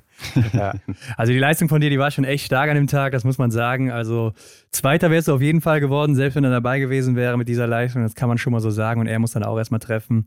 Aber in Oslo läufst du ja auch im Sprint nochmal aufs Podium und da ist er wieder mit dabei, Johannes Tingesbö. Und am Ende des Winters bist du dann Vierter im Gesamtweltcup. Also Benny, so gut warst du ja wirklich noch nie. Hat es sich denn für dich auch so angefühlt, als wäre das so die beste Leistung deiner Karriere? Nicht so unbedingt. Es liegt so ein bisschen daran, dass man natürlich die Erwartungen auch wachsen. Also von Jahr zu Jahr. Wenn man weiß, okay, man hat letztes Jahr diesen Platz gehabt, dann hat man dieses Jahr die und die Erwartungen. Also ich bin jetzt keiner, der dann sagt, ach ja, äh, hoffentlich komme ich im Ziel an, da bin ich glücklich, wenn ich im Ziel ankomme. Ja. Sondern man hat dann natürlich auch ein bisschen Erwartungen und Anspruch. Und für mich war das schon immer beeindruckend, wie Ole Einar Björndalen das hingekriegt hat. Diese Masse an guten Rennen. Und das ist für mich auch so eine Leitlinie, das ist für mich unfassbar wichtig beim Biathlon, über eine ganze Saison verteilt gute Rennen zu machen und nicht einfach mal einen Tag, wo man Glück oder wo man alles passt, dann ist gut und dann zwei Rennen danach ist wieder Kraut und Rüben. Für mich ist schon dieser Anspruch da, ähm, aus jedem Rennen das Bestmögliche zu machen und darum ist für mich der Gesamtweltcup schon sehr, sehr wichtig mhm. und die WM-Medaillen schön, aber der Fokus für mich schon immer eigentlich auch, ist für mich immer auf dem Gesamtweltcup, mhm. weil das ist für mich auch eine Leistung, die, finde ich, macht ein Bits oder die analysiert die Leistung eines Biathleten besser als eine Einzelereignisse. Ja, ja ich, ich muss ein bisschen schmunzeln, weil ich habe es ja dann an dem Sonntag im Massenstart nochmal unfassbar spannend gemacht mit Ponsioma, diesen einen Platz. Ja. Ihr habt es ja mal ausgerechnet, nach der alten Punktewertung mhm. wäre ich Fünfter geworden. Das war schon, da war ich dann tatsächlich, hat mich das dann in dem Rennen schon ein bisschen beschäftigt. Also da war ich ja? nicht unbedingt 100% professionell unterwegs. Das hat mich schon ein bisschen nervös gemacht und aber es war dann schön und hat mich glücklich gemacht. Also an dem Tag hätte es mich tatsächlich geärgert, wenn ich dann den Platz jetzt noch verloren hätte. Aber was heißt das? Du merkst das dann am Schießstand oder wo? Denkst du dann daran? Es ist so eine, so eine grundsätzlich so ein bisschen eine Unruhe drin und so ein Stress. Also das erste Schießen natürlich nicht, aber dann läuft's, dann läuft's nicht gut. Also wenn beim ersten Schießen dann die Fehler, dann ja. kommt's halt, poppt's halt irgendwie auf. Und sowas zu unterdrücken ist dann schwierig und da ist dann so ein bisschen eine Unruhe einfach drin. Aber ja, es macht mich schon sehr stolz, da diese, diese Platzierung, dass ich das hingekriegt habe. Äh, klar, die, die Norweger beeindruckend vorne. Ja. Dass man jetzt natürlich im Sommer immer spaßeshalber gesagt hat, der beste Nicht-Norweger. Ja. Mhm. ist, zwar, ist zwar ein lustiges Kommentar, aber natürlich auch etwas, was man so nicht möchte. Mhm. Wo man sagt, okay, ich will noch mehr Norweger oder, ich, oder die anderen Nationen wollen wahrscheinlich auch nicht, dass drei Norweger da vorne rumhüpfen. Und das gilt jetzt natürlich die kommende Saison nochmal äh, anzugreifen. Ja, das Thema die Russen sind natürlich nicht dabei. Das ist jetzt schon auch ein Faktor. Äh, da bin ich jetzt auch nicht so ganz blauäugig unterwegs. Das sind, und mit dem Weißrussen, das sind sicherlich um die zwei, die da vorne auch nochmal mitmischen können. Und da trotzdem war es für mich immer ein Riesenziel, im Gesamtweltcup in die Top 6 zu laufen. Und dass ich das jetzt geschafft habe letzten Winter, das hat mich schon äh, sehr stolz gemacht und ja, so ein Ziel oder ein Biathlon-Karriereziel ähm, ermöglicht. Okay, ja, das war eine gute Zusammenfassung deiner letzten Saison jetzt schon an der Stelle. Und der Sommer, der war ja diesmal auch richtig dann vollgepackt bei dir, Benny, wenn wir da jetzt mal reingehen. Du hast ja wirklich jedes Sommerevent nahezu mitgenommen. War das jetzt so deine eigene geplante Abschiedstour, Sommerabschiedstour 2023 oder was war das? nee, äh, das Am Ende entsteht es so ein bisschen. Ähm, Im Nachhinein, muss ich ehrlich sagen, hätte ich lieber die WM, Sommer-WM mal mitgemacht, ja. als jetzt äh, die deutsche Meisterschaft. Mhm. Wegen dem Preisgeld oder was? Natürlich, nur deswegen. Was denkt ihr? Ich finde, es ist nochmal so ein bisschen eine, eine andere andere Situation dort. Es sind nochmal andere Athleten äh, international und ja, so einen anderen, hat ein bisschen einen anderen Charakter. Ja, es kommt, das eine kommt zum anderen. Wiesbaden als deutscher Athlet sollte man da mitmachen. Also das ist jetzt so die, die Grundvoraussetzung, unabhängig davon, dass ich auch mitmachen wollte, ja. weil es für mich einfach ähm, ja, diese 1 zu 1 Situationen sind, die, die ich trainieren muss und die ich trainieren will. Und ja, was soll ich jetzt daheim irgendwie eine schnelle Einheit machen, äh, allein, wenn ich äh, so einen Wettkampf mitmachen kann? Klar, es ist ein bisschen mehr Reiseaufwand, ähm, ja, es sind halt Wettkämpfe, es sind Wettkämpfe und die kann man nicht mit dem Training imitieren. Das ist einfach so. Frankreich finde ich äh, ja, sehr, sehr schön, macht mir echt viel Spaß. Also in Annecy war jetzt auch vom Aufwand vertretbar mit einer Nacht. Ich fahre auch nicht so lang hin. Das ist auch ein Punkt. Ja, da finde ich, finde ich einfach die Stimmung auch toll. Deutsche Meisterschaft macht mir unfassbar viel Spaß dort zu laufen äh, weil das so ein familiäre, so eine familiäre ja. Stimmung ist. Und war ich auch mit meiner Familie da und dann hast du die Wettkämpfe, dann trainierst du nicht zweimal am Tag, dann kannst du Nachmittag mit, mit dem Kind und der Frau was machen und dann gibt es in Ruhpolding natürlich auch viele immer, also mit der Denise oder auch mit der Franzi, dass man da mal Kaffee trinkt und was auch immer zusammen macht und ja, das macht einfach Spaß dort. Osrebli ist halt jetzt nicht so attraktiv. Das war der Grund, weil ich gesagt habe, boah, will ich jetzt nochmal da hinten hinreisen. Da ging es auch um die Zeit, die ich weg bin daheim. Also das war der Grund, warum ich gesagt habe, ich mache da nicht mit. Und mir wollte, oder der DSV hat halt auch gesagt, die würden gern das B-Team hinschicken. Klar kann jederzeit ein A-Team, wenn einer da hin will, mitmachen, aber die planen das B-Team. Für mich waren es dann auch zu viel Rennen, weil die deutsche Meisterschaft sind halt schon auch immer erwartete Rennen. Also da wird schon erwartet, dass man mitmacht. Aber im Endeffekt wäre für mich vielleicht besser gewesen oder trainings erfahrungsmäßig wäre wahrscheinlich besser gewesen, die WM mitzumachen, dafür die Deutschen nicht die französischen Meisterschaften in Arson, die jetzt im Oktober waren. Ähm, da geht es nochmal darum, dass man natürlich eine Trainingsphase hat. Wir waren ja jetzt drei Wochen dieses Jahr in der Höhe. Ähm, da treten, trainiert man erstmal zwei Wochen ziemlich niedrige Belastungen, Intensitäten. Hinten raus macht man ein bisschen was. Da ist es dann so, dass ich irgendwie für mich sehr, sehr wichtig ist, meinen Arsch, bös gesagt, mal wieder hochzukriegen. okay. Also ich bin jetzt ja. kein Athlet, der zwei schnelle Einheiten macht und dann wieder auf Wettkampf Wettkampfspeed ist, sondern ich muss ja. wirklich zwei, drei Wochen, bevor die Saison losgeht, immer mal wieder was Schnelles machen, um diese motorische Komponente in den Muskeln ähm, zu aktivieren und zu schulen, dass ich einfach diesen Speed gehen kann, den ich brauche. Und da war das ja, der Zeitpunkt im Oktober von diesem Rennen ist immer sehr, sehr gut. Und ähm, ja, mit zweieinhalb Stunden äh, Hinfahrt ist halt auch einfach kein großer Aufwand. Die Franzosen muss man halt auch permanent ärgern, gell? Ja, ja oder die ärgern dich, ne? aber da kommen wir gleich auch nochmal kurz zu. Ja, ja, genau. es gibt ja so eine Diskussion über diese Events oder diese Turnierserie im Sommer, die da gestartet werden sollte. Und da gibt es ja auch dann gegenteilige Stimmen, gerade so aus dem Trainerlager, die sagen, so mit Hinblick auf den Winter da stört das unser Training, unseren Trainingsaufbau.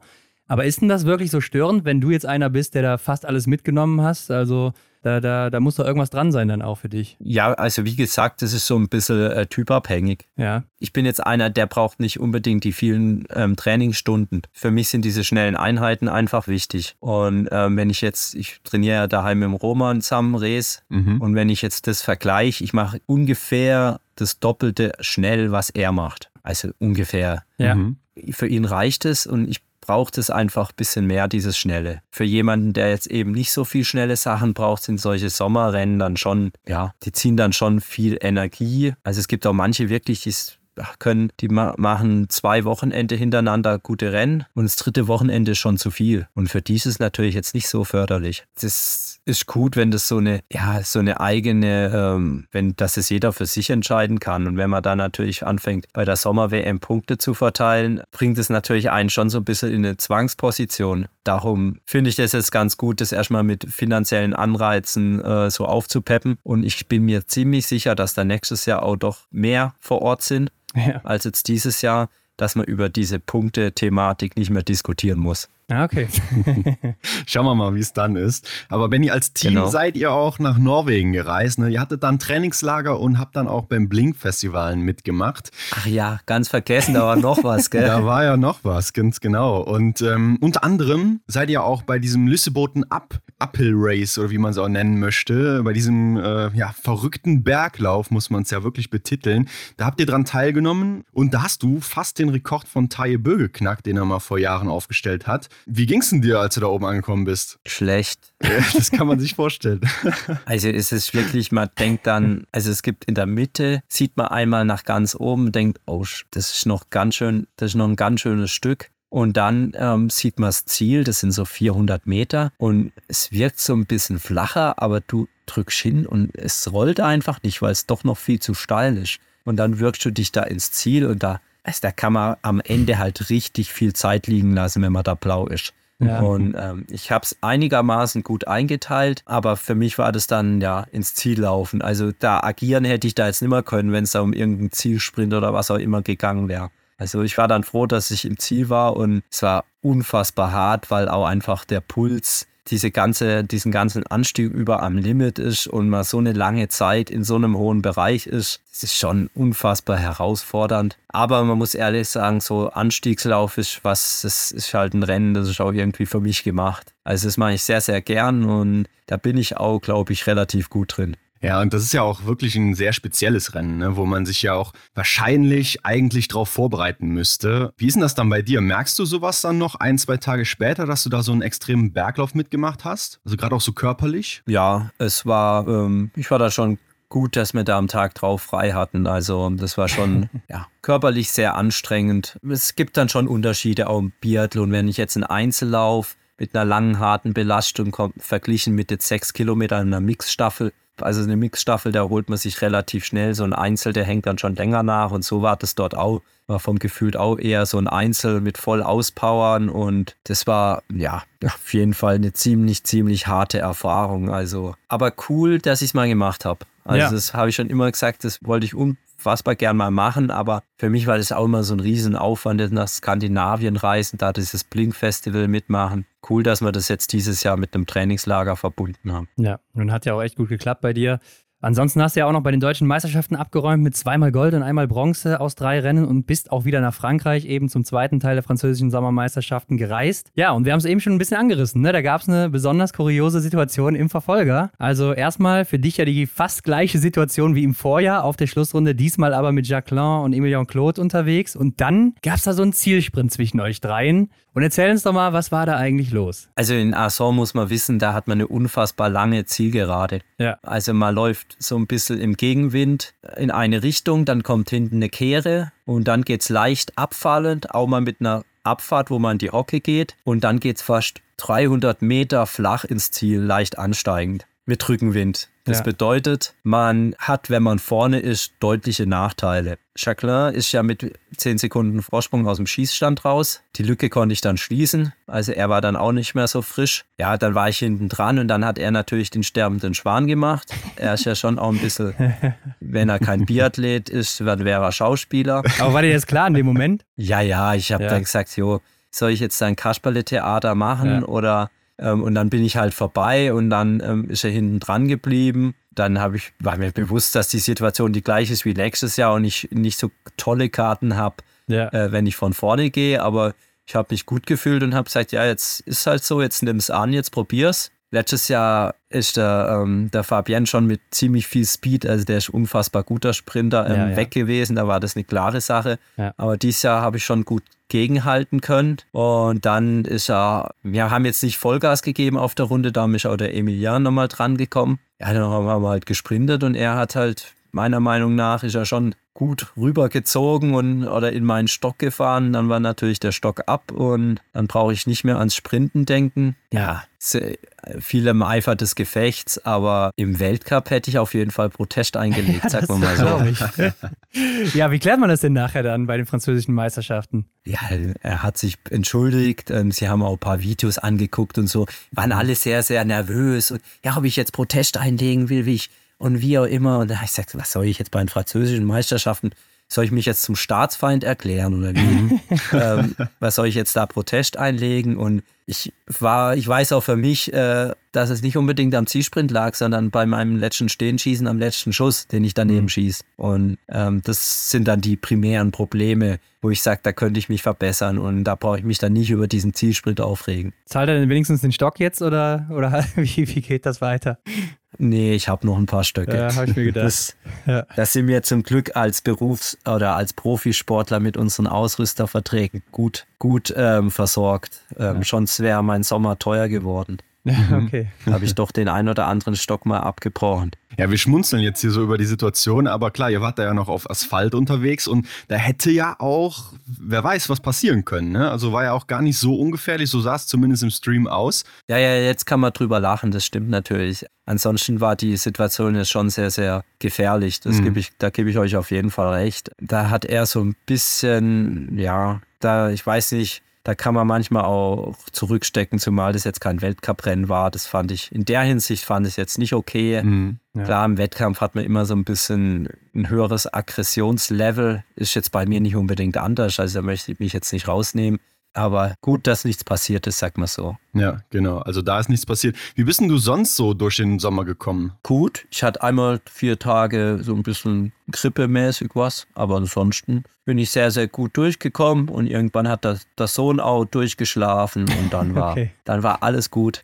Ja, perfekt. ja, hört sich gut an. Und jetzt aktuell seid ihr ja in Schüschön, ne? in Norwegen. Ihr bereitet euch da auf den Saisonstart vor und ihr lauft ja auch die Rennen am Samstag und am Sonntag mit. Wie gefällt es denn dir bislang? Sehr gut. Also es ist wirklich toll, dass wir so viel Schnee haben. Wie gesagt, das war die letzten Jahre nicht immer so. Da hatte ich auch meine Zweifel, ob das jetzt optimal ist, nach Schuscheln zu gehen, weil hier kann halt auch mal kein Schnee liegen. In Vukati hat man schon bessere Voraussetzungen. Ja. Gut, dass es aufgegangen ist. Und auch ein paar Touri-Strecken sind schon gespurt. Das ist einfach gut, wenn man mal eine entspannte Einheit machen will. Klar, wir sind relativ kurz da oben. Es ist jetzt nicht so, dass man so viel Erlebnisrunden machen kann. Man arbeitet schon sehr zielgerichtet auf die bevorstehenden Rennen hin. Ja, Verpflegung ist gut. Äh, wir haben zwei Köche dabei. Einmal ein Christian Schlösser, der schon lang dabei ist und Grüße. Zum ersten Mal unterstützt mein Vater uns. Ah, Kochen. ja, perfekt, geil. Der ist noch mit. Hat er das Kochbuch mit mitgebracht? Oben. Euer Kochbuch hat er mitgenommen, oder was? Ja, natürlich. Der, der kocht ja. äh, streng nach Schwarz, Deutsch-Schwarzwaldlust. Ja, perfekt. Äh, jedes Rezept wird einmal durchgekocht. Ja, sehr gut. Ja. Nee, aber äh, das norwegische A-Team ist noch nicht da, ne? Doch, die sind jetzt die letzten zwei Tage eingetrudelt. Ah, okay. Ich dachte, die wären noch in Weiterstillen unterwegs. Nee, es war jetzt, gestern war der Johannes Tingesbö da, heute war der Sturlat da und der Dorle. Christiansen habe ich nicht gesehen. Also es waren jetzt ein paar, die trudeln so ein bisschen ein. Aber ich habe jetzt gehört, Johannes Tingesbö, der soll noch nicht so gut unterwegs sein momentan, ne? Mal, mal gucken. mal gucken. Okay.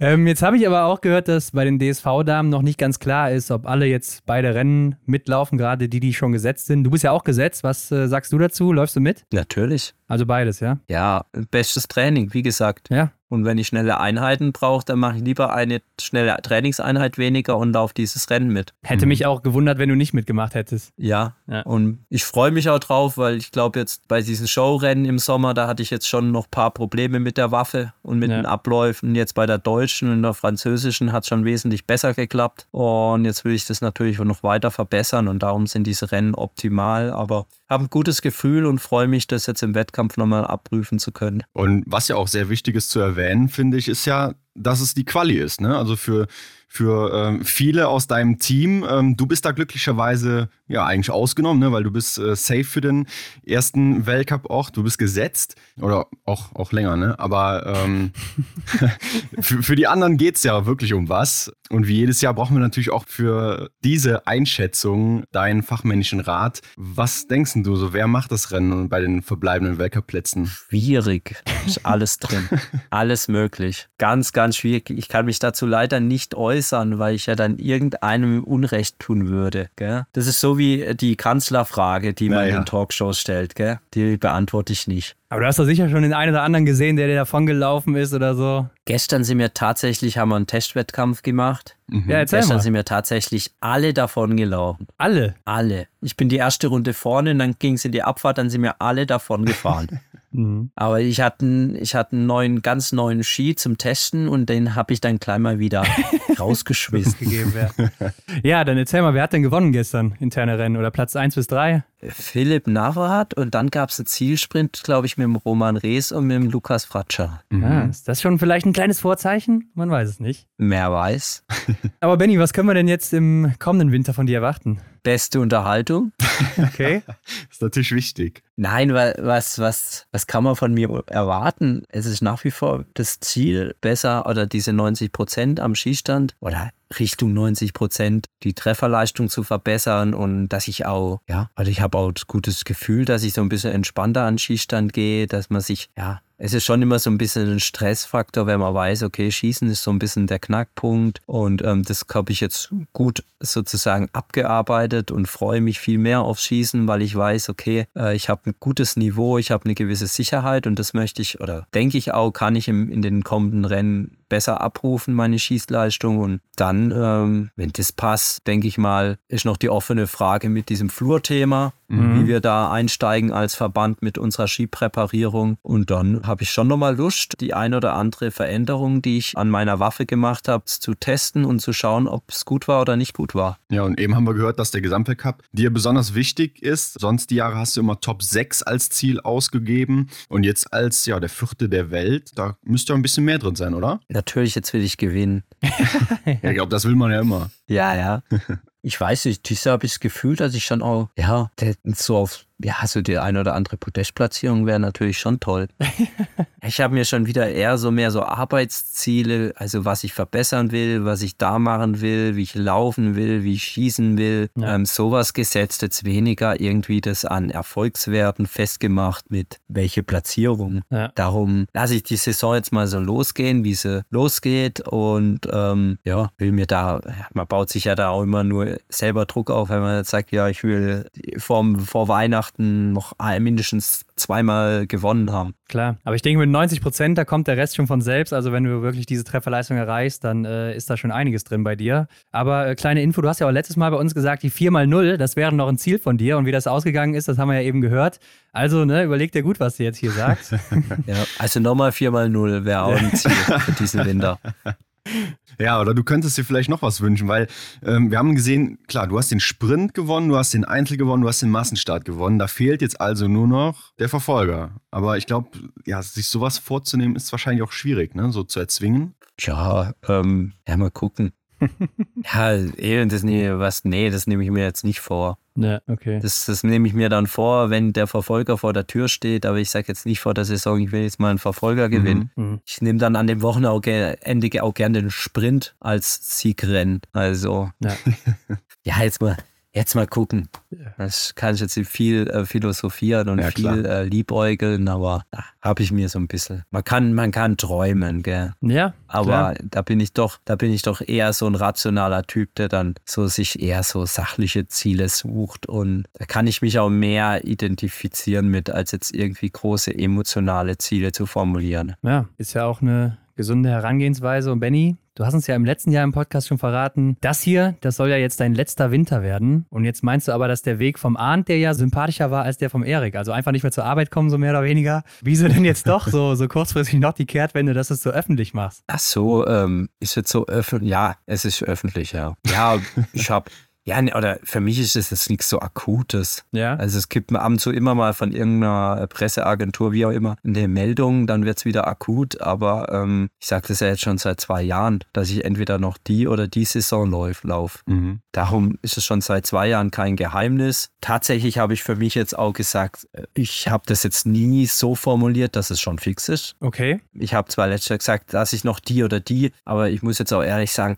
was ist jetzt, wenn ich, ich will das jetzt nicht fix sagen, und nachher nach der WM irgendwie Novemesto sage ich, ja nee, ich will noch nicht aufhören. Ja. Irgendwie, ich will jetzt, oder da kommst du, ja, ich will das jetzt noch ich will das noch probieren, vielleicht mache ich dann doch noch ein Jahr. Es ist jetzt noch nicht hundertprozentig final. Ja, aber das hat man jetzt überall gelesen, oder? Man hat doch überall gelesen, bei allen äh, Magazinen, Zeitungen, keine Ahnung, TV, Nachrichten. Benedikt Doll hört auf jetzt auch nach dem Winter. Das kam doch im Sommer jetzt auch nochmal groß raus. Das war hast. Manche haben es falsch, ähm, falsch abgeschrieben tatsächlich, aber die Großteil hat geschrieben, dass es nicht fix ist. Ah, okay. Man muss ja nochmal nachlesen. Ja, aber wenn du dann jetzt noch ein Jahr dranhängst, dann nimmst du doch auch noch Antolz mit, oder? Na, also die, ich muss jetzt ganz ehrlich sagen, die Wahrscheinlichkeit, dass ich aufhöre, ist sehr, sehr groß. Ja. Und meine Planung ist so, dass ich aufhöre. Ja. Mhm. Aber ich entscheide das final wahrscheinlich erst nach der WM und sage, ja, zack, das ist jetzt fix, hundertprozentig. Okay. okay. Mhm. So, darum brauche ich jetzt nicht irgendwie philosophieren, ob ich dann noch Antolz mache oder, also, ja. ich mache mir jetzt keine Gedanken, was wäre, wenn ich jetzt weitermache. Okay. Ich mache jetzt, mir jetzt Gedanken ähm, über die Saison und will die jetzt maximal gut und professionell hinter mich bringen ja. oder bestreiten und habe da eben auch so viel oder habe jetzt auch dieses Jahr echt noch sehr, sehr viel Motivation gehabt und nicht, bin jetzt nicht irgendwie an die Saison so ran, habe gesagt, oh, die kriegt man auch noch rum, ja, ja. sondern auch mit der neuen Waffe und alles. Ähm, und schon nochmal ganz viele Sachen, wo ich sage, ah, da will ich nochmal ähm, was drauflegen und ähm, auch trainingstechnisch. Wir haben daheim auch nochmal neuen Sportwissenschaftler, von dem ich äh, sehr, sehr viel gelernt habe, der uns da im Heimtraining mit Roman Böttcher betreut hat und da nochmal gute Reize gesetzt, nochmal viel Erfahrung gesammelt und da gibt es ganz viele Sachen, wo ich sage, ah, da konnte ich mich, glaube ich, nochmal verbessern und da habe ich jetzt Bock, die Saison nochmal so zu bestreiten. Ja. Das steht für mich im Fokus. Und wenn ich mich jetzt ständig damit beschäftige, dass ich ja dann aufhöre und auch ständig mit Leuten drüber rede, dass ich dann aufhöre, dann ruft man sich das natürlich automatisch immer ins präsente Gedächtnis. Und ich glaube nicht, dass das so toll ist. Und darum habe ich das jetzt mal gesagt. Das ist dann für mich jetzt auch wieder ähm, hinten angestellt. Jetzt geht erstmal die Saison los und nach der WM kann man da vielleicht nochmal präziser drüber reden. Ja. So ist es meine, meine Herangehensweise. Ich habe jetzt auch nicht unbedingt so viel Lust, ständig drüber zu reden, mhm. weil man sich das dann selber im Kopf immer wieder äh, präsent macht. Und das, so will ich jetzt nicht an die Saison rangehen. Ich habe jetzt gerade an, ganz viele andere Gedanken. Also du willst ja den Druck nehmen, das höre ich so raus. Das ist kein Druck. Okay. Also ich glaube, wenn man die letzte Saison läuft, das ist schon weniger Druck, als wenn ich sage, äh, ich bin jetzt neu im Weltcup und will im Weltcup bleiben. Ja, mhm. aber zumindest nicht diesen Magdalena Neuner Weg. Also wir werden dich nicht in Schalke dann vom, von der Decke fliegen sehen als Engel. Hm, Würde ich mir schon wünschen. Ja, ich, ich mir auch.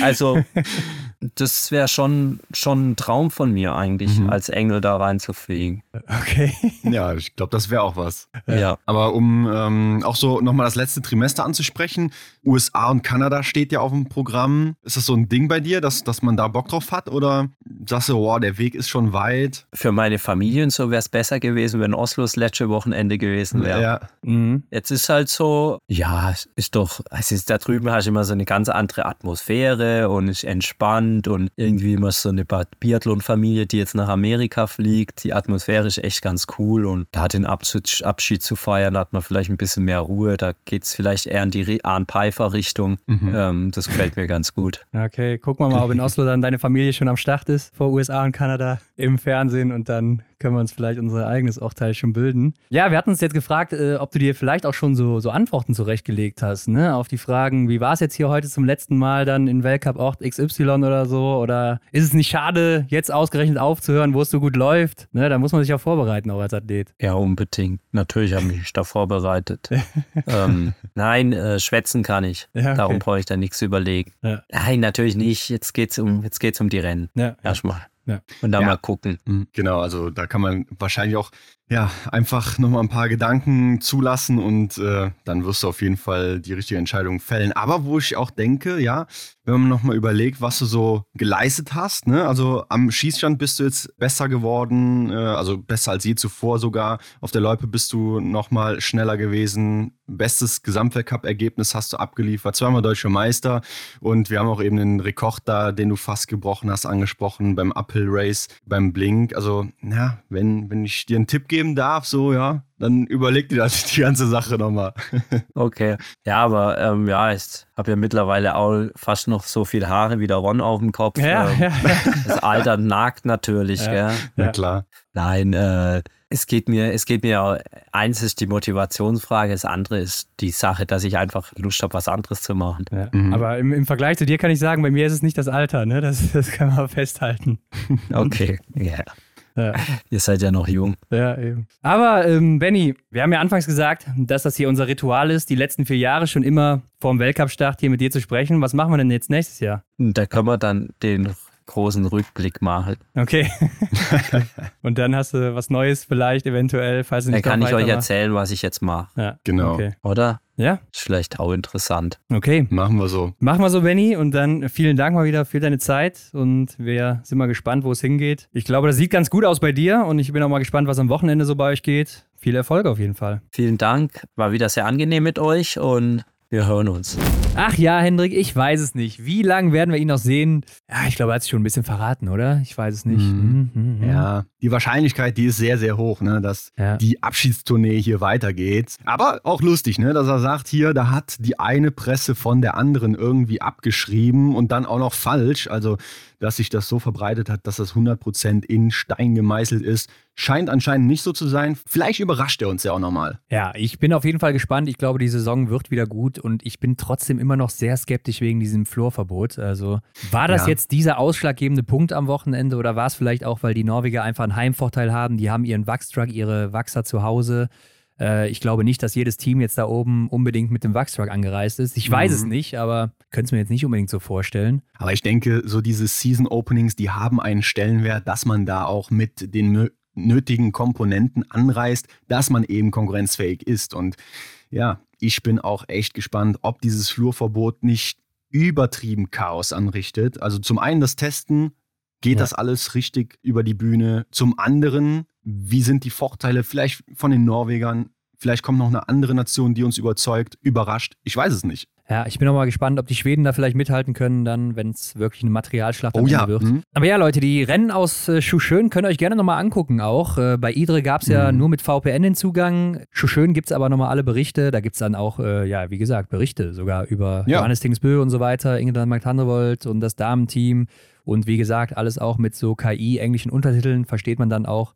Von daher, Leute, checkt das ab, wenn ihr es noch nicht gesehen habt. Und wir sind dann in der nächsten Woche zurück, Hendrik. Und dann geht es ja richtig rund, mm. weil da gibt es unsere große Vorhersage, wer sich die große Kugel holt. Der Blick in die Kristallkugel. Ne? Wir schauen mal in unsere Kugel rein, was wir da so sehen, wen wir vorne sehen, wen wir als Favoriten haben. Ja, und ähm, ein Mann, der darf da natürlich auch nicht fehlen. Ja, komm, müssen wir mal gucken, ob wir den uns jetzt hier nochmal einladen, ne? Also, ja, ich fände, ja. das wäre eine schöne Idee, so zum Abschluss, beziehungsweise der Abschluss, der war ja jetzt, ne? Also zum Auftakt. Ja, ja. Ja, müssen wir mal gucken, ne? Ob wir uns das nochmal antun da mit dem. Puh. Ja, müssen wir mal gucken. Müssen wir mal gucken, Hendrik. Aber Leute, wir schauen und wir hören auf jeden Fall voneinander. Genau, hier abonniert noch die Glocke und dann guckt ihr auch noch in die Show Notes. Da ist auch noch der Benny drin und wir natürlich auch. Also, mhm. wenn ihr irgendwas wollt oder schreibt noch was unter das Folgenbild und was weiß ich nicht alles. Spread the love und äh, Leute, es geht los. Es wird wieder heiß. Wir sind auch heiß und äh, macht's gut. Bis nächste Woche. Mhm. Jo, bis nächste Woche. Ciao. Ciao. Das war die Extra-Runde mit Ron und Hendrik für diese Woche. Neue Folgen gibt es jeden Montag, überall, wo es Podcasts gibt.